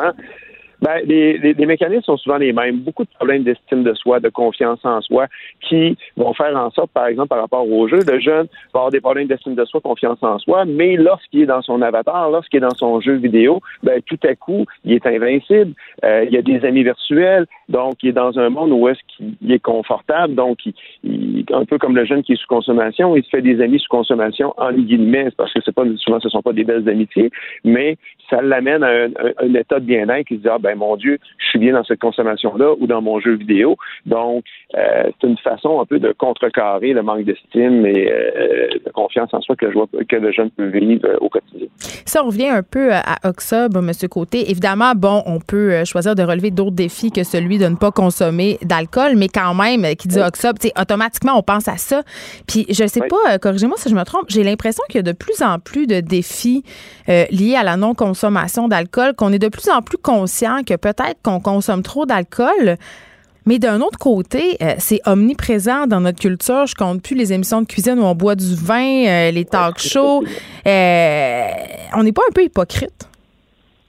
ben, hypocrite. En fait, de, faire l'exercice pendant un mois, que ce soit dans le cadre d'octobre, dans le cadre des Dry January ou des 28 jours, de faire l'exercice pendant un mois de de constater que justement l'alcool est omniprésent, qu'on en boit peut-être beaucoup, euh, peut-être trop souvent. On a la facilité d'aller dans le frigidaire, se prendre une bière, ouvrir une bouteille de vin. Euh, c'est une prise de conscience de faire cet exercice-là. Moi, je le fais à chaque année. C'est la cinquième année que je, que je fais le défi d'alcool et j'ajoute toujours un autre, une autre chose à travers ça. Des fois, ça, ça avait été la viande rouge, ça avait été les croustilles. c'est quoi le plus euh, difficile? Ben, honnêtement, j'ai trouvé ça plus difficile des croustilles. ben, la viande rouge, ça n'a pas Je vous comprends. Mais l'an passé, par exemple, j'avais mon deuxième défi, c'était de ne pas euh, regarder mes, écrans, mes écrans lorsque j'étais au lit. Donc, pas de téléphone pour scroller Facebook ou regarder mes courriels le matin. J'ai trouvé ça plus difficile que l'alcool parce que c'est tellement ancré dans nos habitudes de prendre. Puis on s'en sert pour le travail. Ben, c'est ça. Donc, juste cet exercice-là de le faire au lit, c'était déjà un grand pas en soi. Puis cette année, mon deuxième défi, c'est Donald Trump. Ça peut paraître bête, ah! mais je suivais beaucoup d'actualités, euh, des blogs, euh, des late shows, euh, des vidéos sur YouTube. Je passais beaucoup trop de temps à suivre le, personnage. Donc, j'ai coupé ça. Puis honnêtement, ça fait déjà une semaine que je suis au défi. Puis ça fait du bien d'avoir moins de nouvelles de notre cher Donald. Hey, mais finalement, ce que je comprends, c'est drôle que vous me parliez de Donald Trump, mais c'est mon côté. Mais ce que je comprends, c'est que dans le fond, la question qu'il faut se poser c'est quelles sont les choses qui sont toxiques dans nos vies. sais, pour vous, c'est Donald Trump. Pour moi, ça peut être une toute autre affaire. Ça peut être. Oui, c'est ça. Fait que c'est quand même, fait qu'on peut participer à une panoplie de défis. Est-ce qu'on peut, euh, euh, là, j'ai, je me suis promené un peu sur votre site web. il y a plein de logos pour plein de dépendances. je voyais justement vos chips. Il y a les beignes, la cigarette, évidemment, euh, Twitter. Mais est-ce qu'on peut comme ça faire un, défi à notre mesure? Mettons que moi, je trouve pas ce que je veux venir à bout dans les ah, petits logos, là. Oui, ben en fait, il y a des. Nous, la, première année qu'on l'a fait, on, on, misait beaucoup sur les mauvaises habitudes et on s'est rendu compte que les gens aussi souhaitaient prendre des bonnes habitudes. Donc, euh, dans les icônes, vous allez voir l'icône d'un divan. Bon, souvent, on passe trop de temps de, assis dans notre divan. Comme ça, c'est classique, le sport, là. Ben c'est ça. Donc on s'est on s'est rendu compte que les gens se sont se l'approprient le, défi. Donc choisissent de dire ben moi je m'oblige à faire une marche par soir, d'une demi-heure. Il y en a qui vont dire bon ben je veux lire une demi-heure par jour. Donc de lire une demi-heure par jour c'est une saine habitude de vie. Mais en faisant ça ben on va peut-être délaisser un peu la télévision, on va peut-être délaisser un peu l'iPad. Donc euh, c'est chacun le fait à sa mesure. Donc l'idée c'est de faire un effort pour améliorer sa qualité de vie d'une certaine façon, comme font les jeunes qui viennent au Grand Chemin. Merci beaucoup Simon Côté. Vous êtes directeur général la Fondation Le Grand Chemin. Et pour vrai, je vous invite vraiment à aller voir euh, le site euh, web Oxub. C'est quand même assez bien fait. Et là, évidemment, euh, des gens me niaisent, des gens m'écrivent sur Facebook en direct. Joannie Henry, notre metteuse en ondes, dévoile ma vie privée. Je vous la dévoile. Elle, elle dit que mon défi, ça devrait être la vodka. Hein, on en a parlé au début de l'émission. La télé-réalité Yomi Mommies. Mais là, sachez que c'est, il n'y a plus de nouvelle saison sur Netflix. Fait que je peux pas relever ce défi-là. Euh, par contre, je pourrais relever le défi à table avec mon ex parce que c'est, mais c'est pas toxique dans ma vie. Euh, je pense que pour faire le Oxob, il faut que ça soit quelque chose qui soit toxique. Et elle me dit en niaisant les couennes de porc frites avec le sel parce que euh, je fais le régime cétogène. J'aime pas dire régime. Je fais l'alimentation cétogène et pour remplacer les chips parce que pour moi, là, pour vrai, les chips, c'est vraiment une dépendance. Là. Euh, je comprenais M. Côté quand il me disait que son défi du mois passé, c'était de l'année passée, pardon, c'était les chips parce que c'est très, moi, s'il y a des chips chez nous, là, j'en mange. Sauf que dans, dans le mode de vie euh, keto, cétogène, on peut manger des couennes de porc frites avec sel ou n'importe quoi là, assaisonné comme vous voulez. Bon, par contre, euh, les adeptes du véganisme ne seraient peut-être pas d'accord et c'est très, très gras. Donc, il faut pas juste manger ça euh, si on n'a pas une alimentation cétogène parce que ça va pas avoir des bons effets.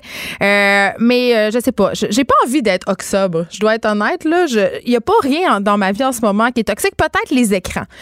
J'aurais vraiment envie, peut-être, de moins utiliser les écrans. D'ailleurs, on parlait la semaine passée d'une initiative vraiment le fun mise en place par un organisme qui s'appelle Coupe les écrans. Il y a un site web euh, on peut participer au défi justement d'être sans écran pendant un mois. Je pense vraiment que pour moi, ma dépendance, euh, le truc qui est toxique dans ma vie, c'est ma grosse dépendance aux écrans parce que pour vrai, vous savez, chaque semaine, si vous avez un iPhone, vous recevez le rapport hebdomadaire euh, de votre utilisation. Et moi, c'était c'était avant hier. Non, en tout cas, c'était hier ou avant-hier que j'ai reçu le mien. Et là, ça disait Félicitations! Votre temps d'écran a diminué de 30% cette semaine. Vous passez désormais 4h30 par jour sur votre écran. Et ça, je veux juste dire que c'est juste l'écran de mon téléphone. Ça compte pas toutes les heures que je passe devant mon ordi. OK, bye. Écrivaine. Blogueuse. Scénariste et animatrice. Geneviève Peterson. La Wonder Woman de Cube Radio.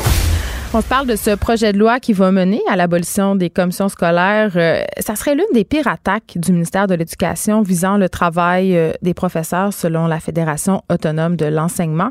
Euh, je parle de ce dossier-là avec Sylvain Mallette, qui est président de la Fédération. Bonjour, Monsieur Mallette. Bonjour, Mme Peterson. J'en ai parlé souvent. Là. Moi, j'aurais tendance à voir euh, l'abolition des commissions scolaires plutôt d'un bon oeil. Par contre, je suis curieuse de vous entendre sur les répercussions que le projet de loi 40 pourrait avoir sur le travail des enseignants. Ben, c'est justement, hein, c'est que le ministre profite de sa volonté de faire disparaître les élus scolaires pour euh, modifier de fond en comble les, les, responsabilités et donc les pouvoirs qui sont actuellement accordés aux enseignantes et enseignants. Et donc, mm en, profitant de cette euh, de la disparition annoncée des élus scolaires, il vient par exemple chercher à légaliser le tripotage des notes, euh, phénomène tripotage des notes qu'il dénonçait alors qu'il était dans l'opposition. Oui, ça, c'est vrai. dénoncé le tripotage des notes auxquelles se livrent certaines directions d'école. Après que nous ayons levé le voile sur ce phénomène-là, il exigeait même la tenue d'une commission parlementaire. Et là, ce qu'on constate en lisant le projet de loi, c'est que il, non seulement il veut euh, permettre à des directions d'école de tripoter des notes que donnent des, des enseignants certains de leurs élèves, mais il veut légaliser ce que le tribunal administratif du travail euh, a reconnu comme étant un domaine exclusif euh, qui appartient aux profs. Donc, évaluer, c'est quoi? C'est donner une note à un travail, à, une épreuve, à un examen. Et ça, le tribunal administratif du travail est venu dire c'est un domaine exclusif qui est réservé au prof. Ça ne veut pas dire que le prof ne rend pas compte de l'évaluation. Je dois expliquer à l'élève, à ses parents, voici le résultat, qu'est-ce que tu devrais faire pour améliorer tes résultats? Euh, donc, le ministre fait fi de, ces, de cette jurisprudence-là pour permettre à des directions d'école de, de, tripoter euh, les résultats qu'obtiennent les élèves, alors qu'il dénonçait le phénomène euh, lorsqu'il était dans l'opposition. Et, c'est une multitude, hein, quand on a, c'est un, un, projet de loi mastodonte, il y a plus de 360 articles, ça modifie 79 lois. Et nous, on a pris le temps de lire le projet de loi.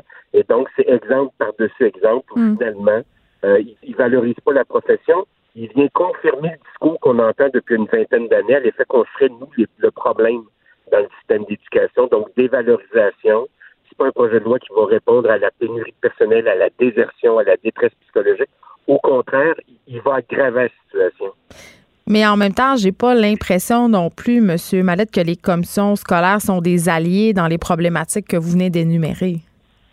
Ben, c'est-à-dire que nous, on a, euh, on a toujours vu, d'abord, on est, on est ni pour l'abolition ni pour le statu quo. C'est clair qu'actuellement, des gens qui s'ingèrent dans la pratique enseignante, notamment des directions d'école, qui sont aidés en cela par des personnes conseillères pédagogiques, qui sont devenus dans les faits des adjointes aux directions adjointes des établissements. Il y a aussi des gestionnaires de commissions scolaires. Donc, nous, on dit, il faut que ce qui appartient aux profs, nous, là, on veut pas gérer les écoles, on veut pas gérer les commissions scolaires. Ce qu'on veut, c'est enseigner. Donc, on a besoin d'un espace qui nous soit, qui, un espace professionnel qui, qui nous soit reconnu. Et donc, ce qui relève de la pédagogie euh, devrait appartenir aux profs. Ce qui relève de la gestion de l'établissement, de la gestion du personnel, ça, ça relève des directions d'école puis des gestionnaires euh, de, de, de, de, de commissions scolaires. Donc, ce projet de loi-là, c'est sous cet angle-là qu'on a analysé le projet de loi. Est-ce que ça reconnaît l'espace est le nôtre? Est-ce que, est-ce que ça le protège? Ben, ces deux questions-là, la réponse, c'est non. OK, mais ça, je vous comprends bien. J'ai une question de, tu sais, de, une question de parents d'élèves, là, M. Mallette. Mm-hmm. OK? Euh, moi, j'ai trois, j'ai trois enfants. Euh, j'ai siégé sur le conseil d'établissement euh, de mon école primaire publique de la ville de Montréal mm-hmm. pendant plusieurs années. Mm-hmm. Puis pour vrai, là, puis je vais être super honnête avec vous. J'ai toujours vu ça d'un bon oeil, moi, le démantèlement des commissions scolaires. Je vais vous expliquer pourquoi. parce que j'avais l'impression, dans toutes les problématiques que rencontrait mon école, euh, qui était une école délocalisée euh, à cause de l'indice de vétustitude.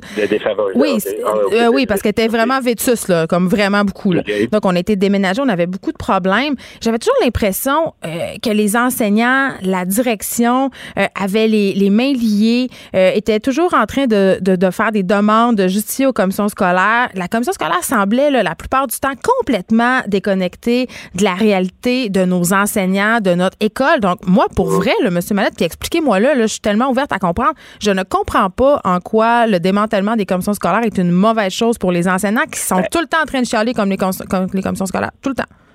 Ben, ben, en fait, c'est qu'il faut se poser aussi la question est-ce que ce projet de loi-là, s'il est adopté tel quel, est-ce qu'il va changer le quotidien des profs et des élèves? La réponse est non. Ça, ça, ça ne permettra pas plus de répondre aux difficultés. Pourquoi? Parce que moi, je veux bien que les directions d'école se donnent le beau rôle, hein, mais les, directions d'école prennent aussi des décisions, posent des gestes. Quand elles décident de bourrer les classes, de bourrer les tâches. on s'entend, là. Euh, donc, les directions d'école sont, ont aussi les deux mains dans, dans, le sac, là, je vais le dire comme ça. Euh, le projet de loi, il faut voir qu'est-ce que fait le projet de loi. Le projet de loi, supposément, décentralise des pouvoirs. En fait, c'est qu'il prend des pouvoirs qui appartenaient dans certains cas aux profs, le peu de pouvoir qu'on a, puis il le donne aux directions d'école quand le ministre nous dit, vous savez, l'abolition des élections scolaires, donc l'abolition des commissions scolaires, ça va permettre de dégager, des marges de manœuvre, ça se traduirait par l'embauche de 160 professionnels. Ce que dit pas le ministre, parce qu'il s'est amusé à faire ce calcul-là, nous autres aussi, on, a fait un calcul, c'est l'équivalent d'une heure de plus de ressources professionnelles dans les écoles du réseau public. C'est sérieux, ça? Alors on en a besoin de beaucoup plus. Ben, on en a besoin de beaucoup plus. Puis ce qui va arriver, c'est que comme les directions d'école vont avoir plus de pouvoir, que vont-elles dire? Ben, on va dire qu'on a plus de responsabilités, donc ça prend plus de personnel d'encadrement. Ce projet de loi-là, puis je dis pas que les commissions scolaires telles qu'elles existent sont parfaites, loin de là. Mm. Mais ce projet de loi-là, il est, s'il est adopté tel quel, ça ne donne pas un service de plus aux élèves, ça, ça ne leur permet pas d'accéder à une ressource supplémentaire. C'est un projet de loi qui vise à donner plus de pouvoir à certains, qui a privé les profs de l'espace dont ils ont besoin de travailler. Et donc, c'est ça qui est grave par le projet de loi parce que ça vient modifier. Puis maintenant que le gouvernement pose la question de l'existence des commissions scolaires, il est tout à fait légitime de le faire, il a été élu. Mais qu'il le fasse en se précipitant, en ne disant pas la, de, tout ce qu'il doit dire, parce que c'est ça qui est grave aussi. Quand le ministre dit on va dégager des marges de manœuvre pour euh, financer des ressources et des services, moi, ça fait 29 ans que je suis dans le réseau public. Je suis un prof de l'école publique. J'ai toujours fréquenté l'école publique. Des réformes, j'en ai vu une qu'une autre. À, chaque fois, les réformes ont échoué. Pourquoi? Parce qu'elles sont venues d'en haut. Elles n'ont pas été voulues par notamment les profs. Donc, le ministre qui vient modifier l'équilibre des pouvoirs dans les établissements, vient nous priver du peu d'espace dont on dispose, ben, le ministre va devoir répondre de ces décisions-là. Et il est, moi, je le mets au défi de, de, mettre son, son, siège en jeu. Je le mets au défi de mettre son siège en jeu, de dire il n'y aura pas l'embauche d'un cadre supplémentaire, qu'il va y avoir véritablement des ressources en quantité suffisante avec l'abolition des commissions scolaires. C'est faux, ça n'arrivera pas. OK, ben moi je vous mets au défi, euh, M. Mallette, quand même, de, de, me dire un peu quel changement précis, là, concret, pourrait être apporté mm. à ce projet de loi-là pour que vous l'endossiez. Ben, C'est-à-dire qu'il y a des changements de fond à apporter. Hein. Il y a, il y a véritablement des changements de fond. Je vous donne un exemple. Tout, tout ce qui relève de, de, de, la pédagogie. Nous, ce qu'on dit au ministre, on veut pas, je, le répète, on veut pas gérer les établissements, on veut pas gérer les commissions scolaires. On dit, par exemple, le choix des approches pédagogiques. Le projet de loi vient dire, vient instituer par euh, la mise en place d'un comité que le ministre appelle pompeusement là, euh, chargé de la réussite des élèves, où les profs se retrouveront en minorité c'est donc une majorité d'individus qui ne sont pas dans la classe qui viendraient dire aux profs voici comment vous devez évaluer. mmh. quelle pratique, quelle approche pédagogique vous devez utiliser. Alors que moi, comme prof, dans une même classe, je vais devoir, il y a des approches pédagogiques qui fonctionnent avec certains élèves, puis les mêmes approches ne fonctionneront pas avec d'autres élèves du même groupe. Donc, nous, ce qu'on dit, c'est que la loi doit reconnaître aux profs la liberté des approches pédagogiques. Et donc, c'est dans ce sens-là que la loi devrait reconnaître l'expertise des profs. Je donne un autre exemple. La question de la formation continue. Le ministre, c'est grave ce que fait le ministre. C'est un prof. Le, ministre, il ne peut pas prétendre qu'il ne sait pas de quoi il parle.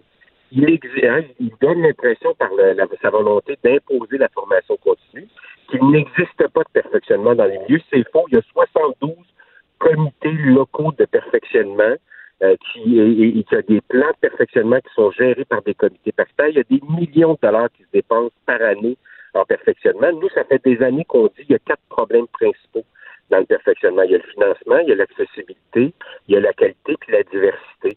Que fait le ministre pour répondre à ces difficultés-là?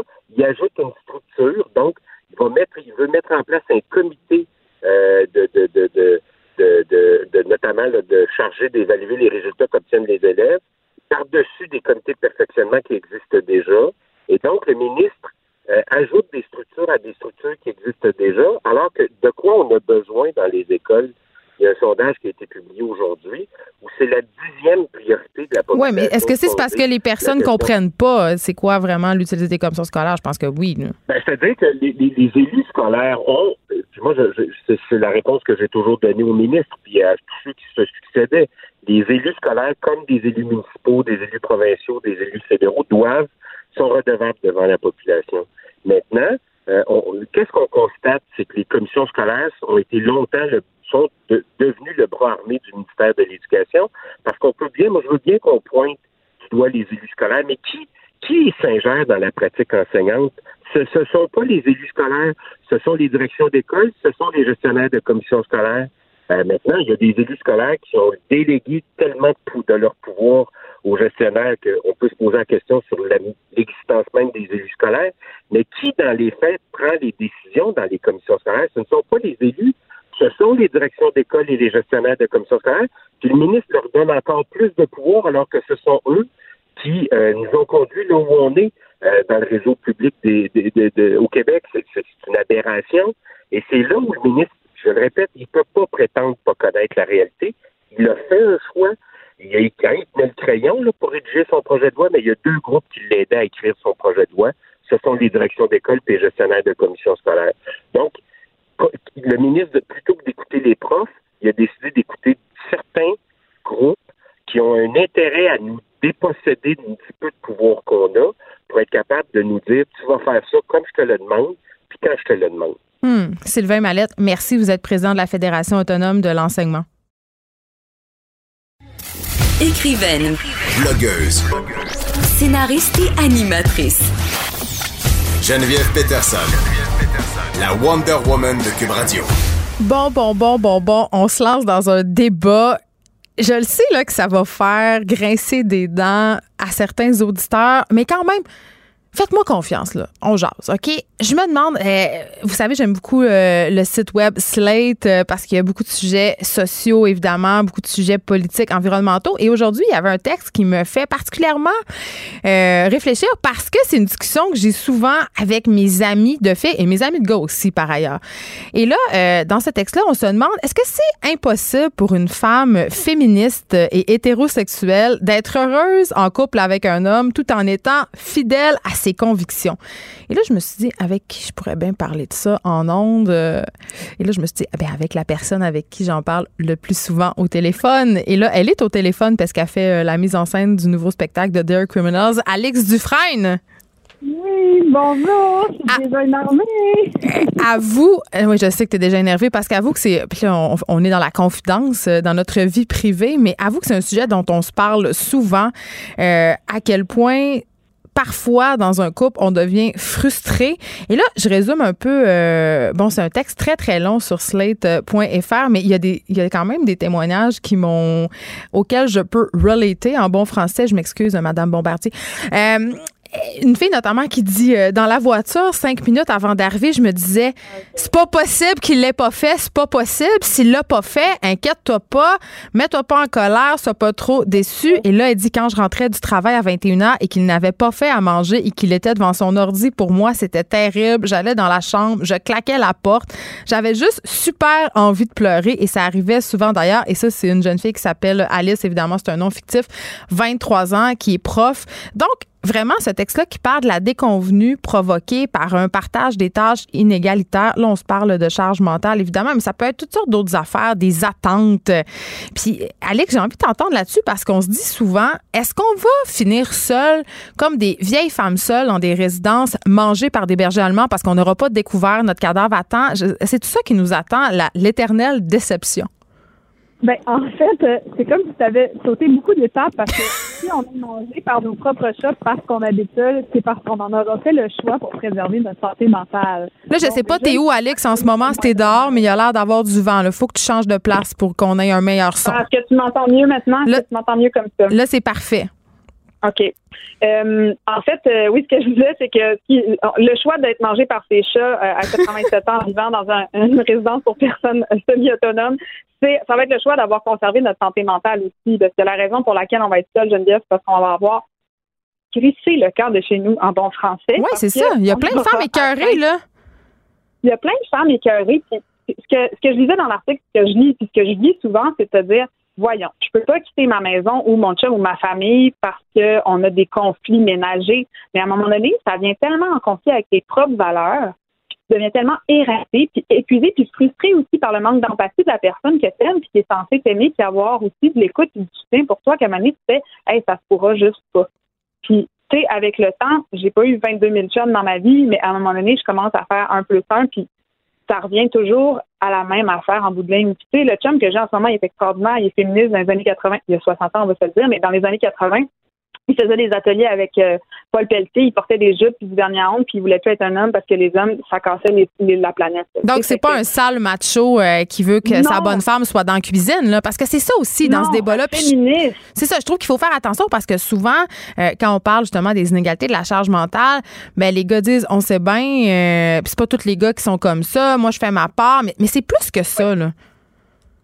Ben, c'est plus que ça, c'est ça qui est dur à gérer. En fait, moi, quand j'ai lu en 2017, il y a une BDiste française qui s'appelle Emma qui avait créé euh, euh, tout un émoi en publiant gratuitement sur Internet une BD où, elle, elle, parlait de la charge mentale. Mm. moi, j'avais fait lire ça. Quand je l'ai lu, j'ai capoté, j'ai pleuré. Quand je l'ai fait lire à ma mère, que ma mère, je l'avais jamais vu pleurer. Puis je me suis assise dans le salon avec ma mère et mon père, j'ai dit, hey, c'est révolutionnaire, lisez ça. Et ma mère s'est mise à pleurer. Et mon père, qui est le plus gentil de tous les pères, j'ai offert une, une, carte à la fête des mères, une pour mon père, une pour ma mère, tellement il s'occupait de nous autres, faisait les lunchs, tout. Il s'est levé puis il est parti en claquant la porte. Parce que pour lui, il prenait personnel de se faire dire, Chris, c'est pas comme si je faisais rien. Puis c'est souvent ça, je trouve, le discours, c'est quand on dit aux ouais, les gars, ça les fâche beaucoup. De nous, Oui, parce qu'ils sont comme, ben là, pas vrai que je fais rien. Hey, je les poubelles, j'ai défait le lave-vaisselle. Là, tu dis, OK, oui, mais si tu regardes les chiffres, là, les heures passées dans une journée, c'est la moitié moins que les hommes vont passer à faire des tâches ménagères que les femmes par jour. C'est la même affaire pour s'occuper des enfants. Puis les femmes, quand elles vont faire des enfants, quand elles vont s'occuper des enfants, c'est des tâches qui vont être des tâches qui vont être contraignantes, comme tu n'as pas le choix de les habiller et de les mener à l'école. Puis les hommes vont faire beaucoup plus des tâches ludiques ou socialisantes, où est-ce que là, ils vont jouer avec les enfants et ils vont leur faire découvrir des affaires. Fait que c'est sûr qu'à tous les niveaux, ces, ces inégalités-là sont pas sont pas faites exprès, ça parce que votre chum est cheap, mais parce qu'on a été élevé dans un système, justement, où on, on prend la responsabilité de toutes ces affaires-là, on est plus perfectionniste de toutes ces affaires-là aussi. Puis la réponse est souvent, ben fais le don d'abord. Si oui, mais en même temps, Alex, puis ça, on en parle souvent aussi ensemble. Tu sais, on veut que les gars participent puis là, c'est pas, je c'est un argument masculiniste, mais je vais quand même l'utiliser parce que je suis d'accord. Euh, souvent, quand les gars font les choses, on chiale que c'est pas fait à notre façon, que c'est pas bien fait. En effet. C'est sûr. Fait que là, on a, on a-tu un petit bout de chemin à faire, mettons? Je suis d'accord, je suis d'accord, mais pourquoi Geneviève, quand moi je passe l'aspirateur, ça va me prendre une heure et demie pour faire toute la maison, puis ça va être pick and span, puis quand mon chum prend l'aspirateur, en 25 minutes, il a fini, puis il y a des moutons de la taille d'un petit caniche dans le coin de la dans le coin de la chambre. Fait que c'est sûr, merci Marc, mais je veux dire, t'as pas cinq ans, t'es capable de passer une heure de plus à faire l'aspirateur comme moi pour que ce soit parfait. Je veux dire, Kim, ça prend pas un doctorat, là. Oui, mais en même temps, tu n'as peut-être pas les mêmes critères de propreté que lui. Puis est-ce que tu peux vraiment Alors, lui en vouloir voilà, pour ça? Non, je peux pas lui en vouloir pour ça. Mais, Mais tu en vouloir veux! mais j'en veux, mais non, j'en veux. Je suis super triste. Quand on dit, hey, on peut faire la vaisselle avant d'aller te coucher, puis il me dit, ben, moi, ça me dérange pas de me lever avec la vaisselle, puis, ben, moi, ça me dérange. Bon, ben, fais-la, toi, d'abord. Dis, Ben oui, mais tu vas bénéficier du fait que je l'ai fait la vaisselle aussi, tu tombes tout dans cette affaire-là. Fait que c'est comme un, je sais pas quoi dire. Des fois, je manque d'arguments, puis je reste avec beaucoup de colère et de frustration. Puis que, ce que l'article disait, c'est que les femmes vivent beaucoup de détresse psychologique par rapport à ça. Ben, parce on parle de rage et de désespoir. là. Ah, mais oui, mais rage et désespoir, je connais ça, bien sûr. C'est comme la Hey, on travaille nous autres aussi 40 heures semaine, là. Pourquoi est-ce qu'on n'aurait pas de rage et désespoir de sentir qu'on est responsable de tout dans la maison et ou en plus qu'on se met par-dessus le poids sur les épaules que ce soit parfait? C'est ça aussi le problème. Pourquoi je suis pas capable de me lever et que ce soit pas grave qu'il y ait de la vaisselle dans mon évier? Ben, Comprends? OK, j'ai une piste de- chum, il vit bien avec ça. Ouais, j'ai une piste d'explication, puis peut-être c'est de la psychologie à deux scènes, mais en tout cas, euh, pour avoir beaucoup réfléchi à ma propre frustration, parce qu'à un moment donné, tu te dis, parce que, euh, évidemment, cette espèce de partage des tâches-là dans une maison, on l'a dit, ça peut être à la base de des chicanes épiques. Là. Il y a des filles qui racontent dans le texte qu'ils ont eu des chicanes violentes, tu sais, que ça a Oui, mené à des séparations. Puis moi, à un moment donné, je me disais, OK, c'est-tu vraiment grave tant que ça? Euh, qu'on n'ait pas, par exemple, en tout cas, moi, un des enjeux, puis ça a l'air tellement cave à dire, là, un des enjeux que j'avais majeur avec mon ex, et là, je m'excuse de partager ma vie privée à la radio comme je le faisais pas chaque jour, mais mon ex, il laissait les panneaux d'armoire ouverts, OK? Il se prenait des affaires. L'autre fois, il est venu souper chez nous avec les enfants, puis il faisait encore la même affaire, puis j'étais comme, voyons, tu sais, c'est-tu vraiment si compliqué que ça, fermer les maudites portes d'armoire? Puis à un moment donné, je me suis dit, hey, pour vrai, est-ce que je suis vraiment en train d'avoir une chicane épique avec euh, mon Ouais. mari pour quelque chose Mhm. qui, dans le fond, est pas grave? Et là, je me suis mis à penser, puis je disais là-dessus, puis avant, quand les femmes n'étaient pas sur le marché du travail, comment elles se valorisaient, comment les femmes dans la même rue, dans le même quartier, euh, se comparaient les unes aux autres, c'était par la propreté de leur maison et la propreté de leurs enfants. On se valorisait comme ça. On disait, hey, euh, Madame une telle, là, hey, quand j'arrive chez eux, c'est tout le temps propre, le lavage est fait, les enfants sont lavés, poudrés, Elle peignés, bien bon. son travail de mère. Elle faisait bien de son travail. C'est ça, puis c'est correct parce que c'était ça le travail des femmes à cette époque-là. Sauf que là, en ce moment, les femmes, justement, travaillent, mais on a encore ça en nous. Je veux dire, moi, encore à cette heure, quand je lave les vêtements de mes enfants, quand je fais la rotation de leur petit linge d'automne puis d'hiver, je me sens comme Ouais, une meilleure ouais. personne, comme une meilleure mère. Pourtant, euh, c'est ridicule, ça enlève rien à personne si le comptoir a des graines dessus. Puis, une autre affaire, c'est que j'ai l'impression que quand les hommes font des tâches, ils disent tout le temps Ah, t'as vu hein, comment je l'ai faite, la tâche? Puis là, moi, je dis Faut-tu que je t'érige une statue? Tu sais, je veux dire, moi, je le fais chaque jour. Je veux dire, c'est pas parce que t'as Mais passé. ça, on parle de, on parle de porte Hey, d'armoire ouverte. de- on parle de, de porte d'armoire ouverte puis de petites graines sur le comptoir, tu sais, puis ça a l'air en bout de ligne assez futile ou assez Mais peu ça l'est. ben, C'est pour ça que je me dis. C'est futile, Geneviève, mais c'est l'accumulation de toutes ces affaires. C'est pourquoi je me sens ça. responsable de nettoyer les petites graines, pourquoi les petites graines me gossent, pourquoi toutes ces affaires-là. Mais parce que c'est systémique, c'est un, bien constant qu'on a. On n'est pas né en carant plus à propos des petites graines que les gars. Là. Il y a quelque chose qui se passe dans l'éducation, puis dans la façon de nous élever, puis de la recherche de la perfection, puis d'être encore dans c'est moi qui prends soin, puis c'est moi qui ai la charge mentale. Mais je te donne un autre exemple. On a eu un feu chez nous, OK? Puis quand j'ai appris que. Oui, t'es venu en parler ici. là. Il y a des gens qui ont été payés pour emballer tes roches. La collection de roches de marque. Non, oui, mais c'était pas oui, en effet. Mais ce que je voulais dire, c'est que je me quand ils m'ont mis un feu chez vous, je me suis effondrée, j'ai pleuré, pas parce que j'avais peut-être tout perdu ma maison. J'ai pleuré parce que je me dis, j'en ai pour un an de gestion. Parce que c'était clair, ça allait être à toi. c'est clair que ça m'a. Et tu sais quoi, Geneviève, ça fait plus qu'un an. Et là, en ce moment, dans mon sous-sol, il y a des produits qu'il va falloir que je prenne en photo, puis que je mette sur une petite fiche, puis que je note, puis que je dise combien ça coûte, puis que j'envoie à l'assurance. Ça fait plus qu'un an. Puis je l'ai pas fait parce que je suis toute seule à le faire, puis c'est encore à moi à le faire. Tu comprends? Puis je vais prendre ma fin de semaine pour faire ça. Puis mon chum m'a dit, hey, mais si tu veux, je peux t'aider. Là, j'ai fait, hey, c'est spécial que tu m'aides. Merci de m'aider. Parce que c'est aussi tes affaires, puis c'est ta maison. Fait que les gars, souvent, ils disent, ben, dis-le moi, je vais t'aider. Puis il y a quelque chose d'hallucinant, puis tu fais, non, non, pas que tu m'aides, que tu te responsabilises de chez vous. Ma mère avait. euh, sais, Ma mère avait une excellente phrase pour ça. euh, elle disait Hey, vois l'ouvrage. ah, c'est. tu comprends-tu? Des fois, des fois, je, des fois, je fais le souper, puis genre, ça commence à être sur le bord d'être prêt, puis je commence tranquillement à sortir les ustensiles, les assiettes, puis là, mon chum, il est assis à table, puis il texte, puis un moment donné, je me retourne, je fais Hey, vois l'ouvrage! Puis il se lève, puis il est comme OK. Mais pourquoi il faut que je le dise? Puis je me sens comme une grosse mégère. Puis là, s'il y a des gars qui nous écoutent, parce que je suis certaine qu'il y a des gars qui nous écoutent en ce moment, puis qui sont comme Maudit que je t'ai carré, qu'on me parle de charge mentale. D'ailleurs, j'ai eu la discussion, même le débat ici avec euh, l'animateur Jonathan Trudeau qui me disait Moi, je t'en ai parce que moi, chez nous, je l'ai la charge mentale. Arrêtez de dire euh, que ce sont les femmes qui l'ont. Mais quand même, euh, si, si, vous nous écoutez et vous êtes un gars, je veux savoir qu'est-ce qu'il faudrait qu'on fasse pour que vous vous sentiez plus concerné? On est-tu fort? On est-tu trop contrôlante? Parce que je veux qu'on revienne aux chiffres, Alex.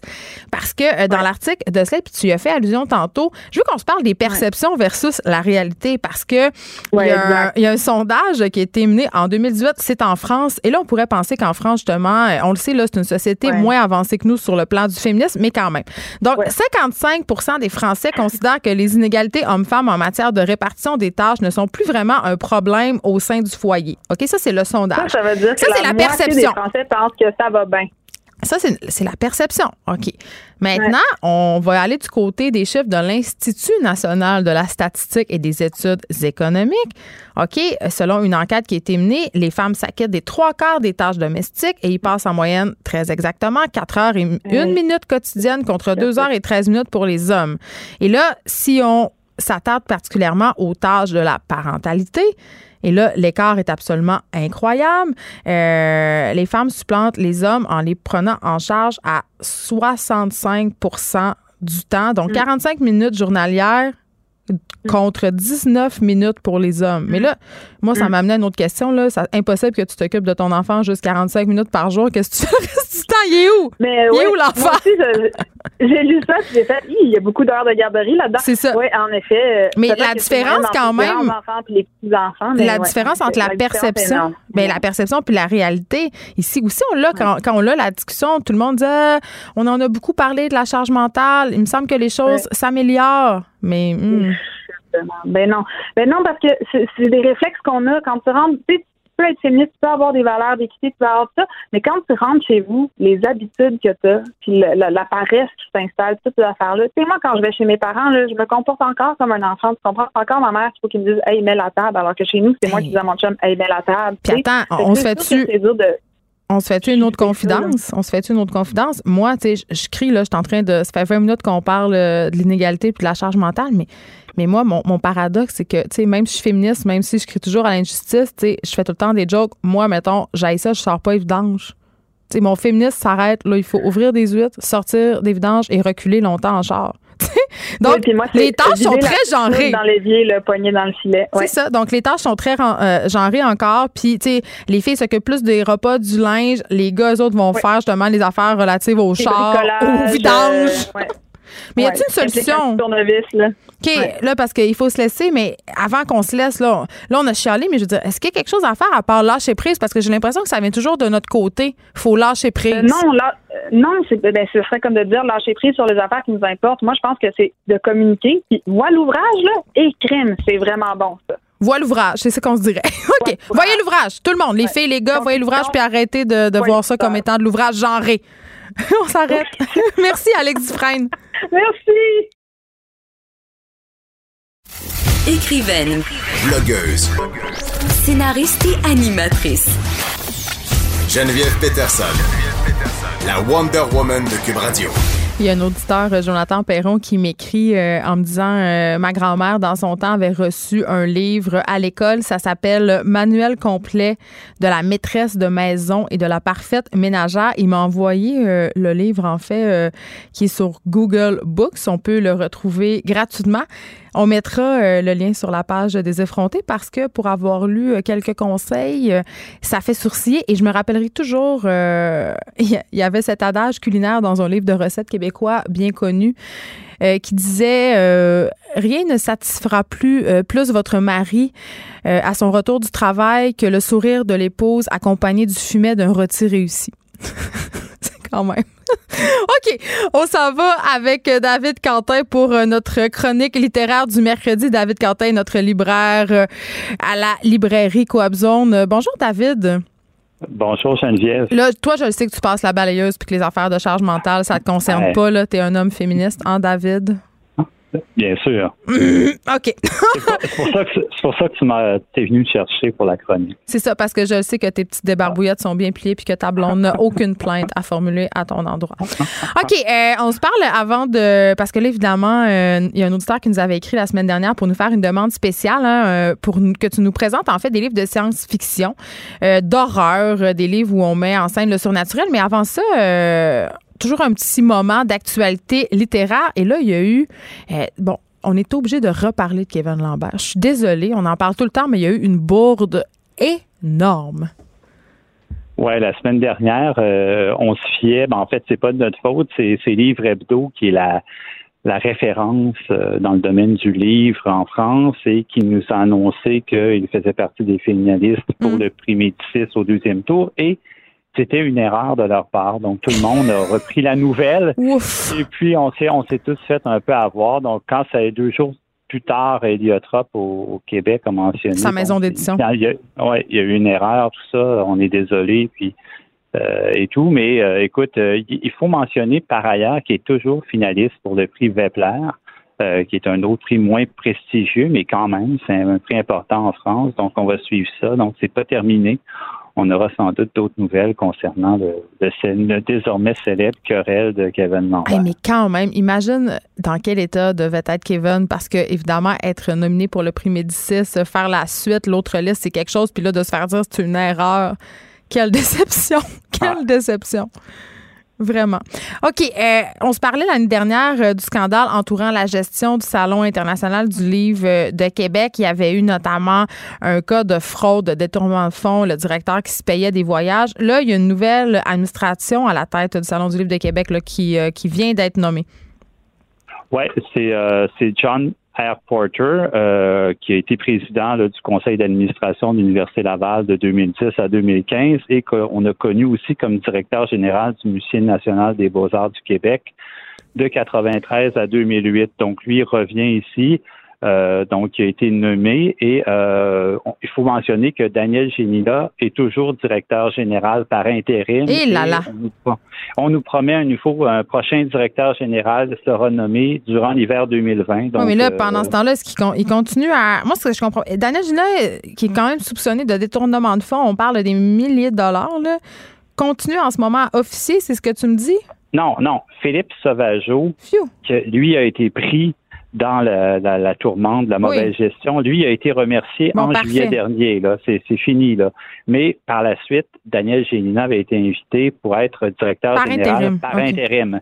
Et là, donc, c'est John Porter qui a été nommé donc euh, président euh, à la tête du Salon du Livre de Québec et euh, donc, Daniel Gélina continue par intérim et le prochain directeur va être nommé à l'hiver 2020. Donc, on en saura sans doute plus euh, avec l'approche la prochaine édition au printemps Salon du livre euh, de, euh, de Québec. Que je suivais plus, c'était comme un épisode de Dynastie. Merci d'avoir euh, précisé.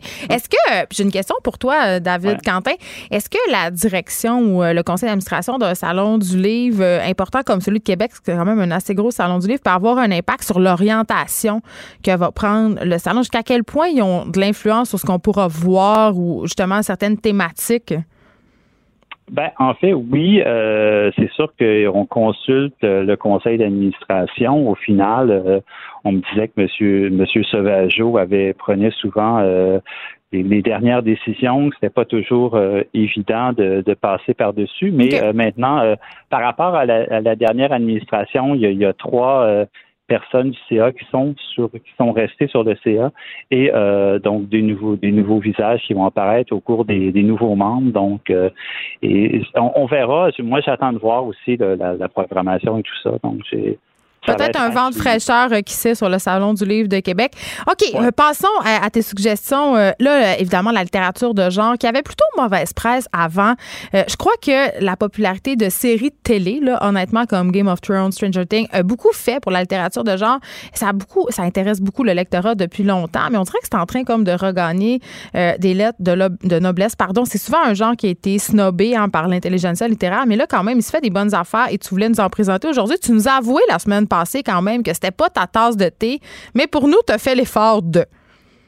Oui, mais en fait, tu m'as pris un peu au, dépourvu, puis je te disais, je suis pas un grand lecteur de science-fiction. Par contre, il y a un auteur de, science-fiction américain euh, que j'adore, qui s'appelle Philip K. Dick, hein, qui, a inspiré des films comme euh, Blade Runner, Minority. Report, Total Recall. Lui, c'est vraiment un génie. Puis lorsque je l'ai découvert, euh, ça m'a ouvert un monde. Puis c'est vraiment un pilier. C'est un écrivain des années 60. Donc, ça, c'est un premier nom à, découvrir. Philippe K. Dick, c'est une référence ultime et euh, beaucoup des auteurs dont je vais te parler aujourd'hui sont inspirés de, lui pour, euh, pour construire de nouveaux univers. Donc oui, quand, l'auditeur nous a lancé un peu ce défi-là de trouver, donc je me suis mis à fouiller dans ma pile parce que j'ai plein de piles de livres à lire chez moi, donc qui, m'attendent. Et il y a un, recueil de nouvelles, donc qui m'intriguait depuis un petit bout de temps, qui est sorti il y a quelques semaines, qui s'appelle Solitude mhm. euh, de, de, Paige Cooper. Paige Cooper, c'est une anglo-montréalaise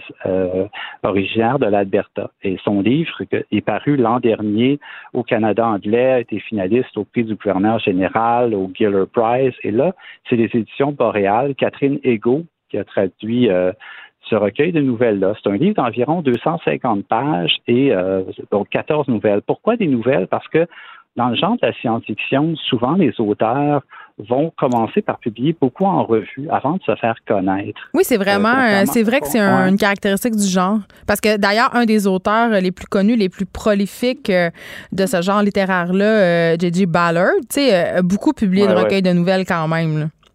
Oui, puis il y a des auteurs à succès. au Québec, on pense à Anne Robillard, Elisabeth Von Arbour, Ariane, Ariane Chélina. C'est des gens qui vendent énormément de livres. Patrick Sénécal dans l'horreur. Mais, mais c'est pas ça, je voulais te parler. Euh, cette semaine. Je voulais plus qu'on fasse des, découvertes, des nouveaux noms. Mm-hmm. Donc, on commence avec Paige Cooper. Donc, le Zolitude, c'est quoi? Ben, c'est pas un mauvais jeu de mots en nouveau. c'est ça, j'avais peur. Je t'assure, là.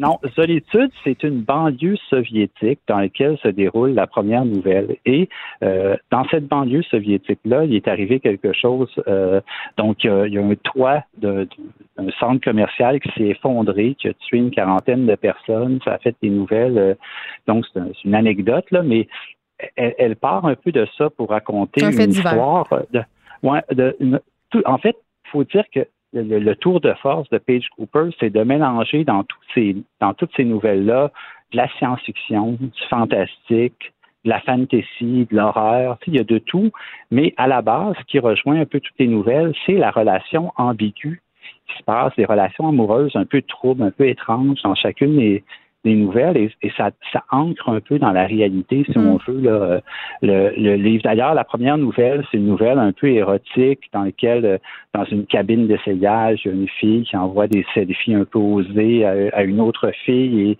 il y a quand même, c'est assez intriguant. Euh, mais, ça, on, on, voit qu'on est ailleurs dans un monde très lointain, très, très bizarre. Puis dans la deuxième nouvelle, c'est complètement autre chose. On est comme dans une, atmosphère un peu de guerre, de monde un peu euh, du futur, des planètes éloignées, des, des, créatures étranges. Donc, c'est difficile à, à, résumer en quelques minutes euh, Paige Cooper, mais une chose est certaine, euh, elle, disait curieusement qu'elle s'était beaucoup inspirée de Girls de Lena Dunham. OK comme, matériel de base, parce qu'elle, ce qui l'intéresse beaucoup, c'est les, gens qui cherchent l'amour, tout ça. Elle ne voulait pas faire non plus de l'autofiction comme chez Etty, tout ça. Au contraire, elle, lorsqu'elle était très jeune, elle lisait beaucoup de science-fiction, beaucoup de fantasy. C'est ce qui lui a fait découvrir la littérature. Puis elle voulait rendre hommage un peu à ses lectures de jeunesse et faire justement créer des mondes un peu, euh, un peu surprenants, un peu étranges. Donc moi, ça a été vraiment une découverte. Euh, j'avais entendu parler de ce livre-là l'année dernière. Je la connais pas du tout. En anglais. Mais c'est son premier recueil de nouvelles euh, et c'est devenu euh, une, une, auteure très remarquée, surtout au Canada anglais. J'ai hâte de voir les réactions. Pour l'instant, on n'a pas entendu beaucoup parler, mais ça vaut vraiment la peine si vous voulez découvrir quelque chose de surprenant. Puis aussi, je On a souvent un préjugé par rapport aux nouvelles, David Cantet. On, on l'a évoqué souvent dans cette chronique, mais il faut pas non, puis aussi, je me suis rappelé avec l'auditeur la semaine dernière qu'on avait parlé d'un recueil de nouvelles de David Clairson l'été dernier qui faisait intervenir aussi de l'étrange, du surnaturel. Mm. C'est un livre qui s'appelle Dormir sans tête. Puis même toi, je t'en parlais, puis je sentais que tu étais très sceptique. Tu disais, ouais, je sais pas. Mais non, au contraire, tu sais, euh, quand c'est bien fait, quand c'est réussi. Ben, de toute façon, quand c'est bien écrit, tu as envie de le lire. Et euh, avant que tu passes à ta prochaine suggestion, je vais y aller de la mienne. Je viens de terminer le livre Le patron d'Hugo Meunier. Et on n'en a pas beaucoup parlé euh, de cet aspect-là du livre, mais c'est un livre euh, fantastique. Donc, il y a un. Ah. Oui, oui, il y a comme il se passe de quoi de surnaturel dans ce livre-là. Donc, les amateurs de science-fiction pourraient y trouver leur compte. Je veux juste dire ça. Voilà. Bon, ben, retiens ça. J'adore quand tu nous fais des, petites suggestions parce qu'on n'a pas le temps de tout lire, donc ça, ça donne un petit bonus, comme on dit. Exactement. Euh, le deuxième. Le deuxième livre en vitesse, c'est La Tour de Babylone de Ted Chiang. C'est un Américain qui a publié dans Folio. Euh, c'est un recueil de nouvelles. C'est huit nouvelles qu'il a publiées entre 90 et 2002. Et les gens le connaissent peut-être parce que Denis Villeneuve, son film Arrival, est basé sur une de ses nouvelles qui s'appelle L'histoire de ta vie. Donc là, c'est de la science-fiction, encore une fois, mais basée sur euh, la, des, des, des, avancées en sciences, en technologie. Donc lui s'inspire vraiment de, de, du concret, du savoir. C'est-tu de l'anticipation sociale, mettons, comme 1984 ou ce genre d'affaires-là? Non, c'est vraiment plus sur des connaissances scientifiques dans le monde scientifique qui sont et il s'inspire de ça, de recherches euh, très, très pratique. Et donc, c'est, oui, un côté anticipation, mais fondé sur des données scientifiques et des connaissances euh, très pragmatiques. Donc, euh, je te dirais que c'est un autre genre, vraiment, pour les gens qui veulent du, apprendre aussi euh, des choses en, lisant de la science-fiction, euh, euh, ça vaut la peine. Donc, La Tour de Babylone, c'est devenu un, classique et un petit peu grâce à Denis Villeneuve et son film. Mais, ben oui, ça le fait revivre. Là, il nous reste une minute. Euh, David, tu avais un autre titre dont tu voulais nous parler. Oui, vite, vite, vite. Un livre qui s'appelle Vos voix ne nous atteindront plus de Julien Guy Bellan chez Heliotrope. C'est un livre qui est paru en début d'année. Écoute, c'est un roman québécois qui, juste un pitch, là, ça ressemble plus à une série sur Netflix ah, que euh, la littérature québécoise. Ça met en scène une fille qui se fait euh, voler son identité par une hackeuse. Ça se passe entre Montréal, c'est un épisode de Black Mirror et, et, Los Angeles. C'est vraiment déroutant comme écriture, comme style. Écoute, c'est vraiment à retenir. C'est dommage que je puisse pas parler plus longtemps, mais retenez ce nom-là. Julien Libellan, c'est son premier livre. C'est paru l'hiver dernier. Mais qu'est-ce que tu as aimé, euh, qu'est-ce que tu aimé dans ce livre-là? Ben, c'est que ça ressemble à rien de ce que j'ai lu en, récemment en littérature québécoise. Puis, euh, il y a un côté vraiment anxiété, peur. Tu sais, tu as un feeling un peu de paranoïa, de, théorie du complot. Oui, on n'a pas, euh, on n'a pas beaucoup de littérature de genre euh, ici quand même. Euh, bon, on, a, on a des grands maîtres comme Patrick Sénécal, Anne Robillard, mais en même temps, je pense que ça continue à être un genre un peu mal aimé, mais il faut pas. Il y a de la véritable littérature de genre. Merci beaucoup, David Quentin. On va mettre tes suggestions évidemment sur le site web, pardon, pas le site web, la page Facebook des effrontés. Et si on te suit sur Instagram, de toute façon, tu les partages toujours. Cube Radio.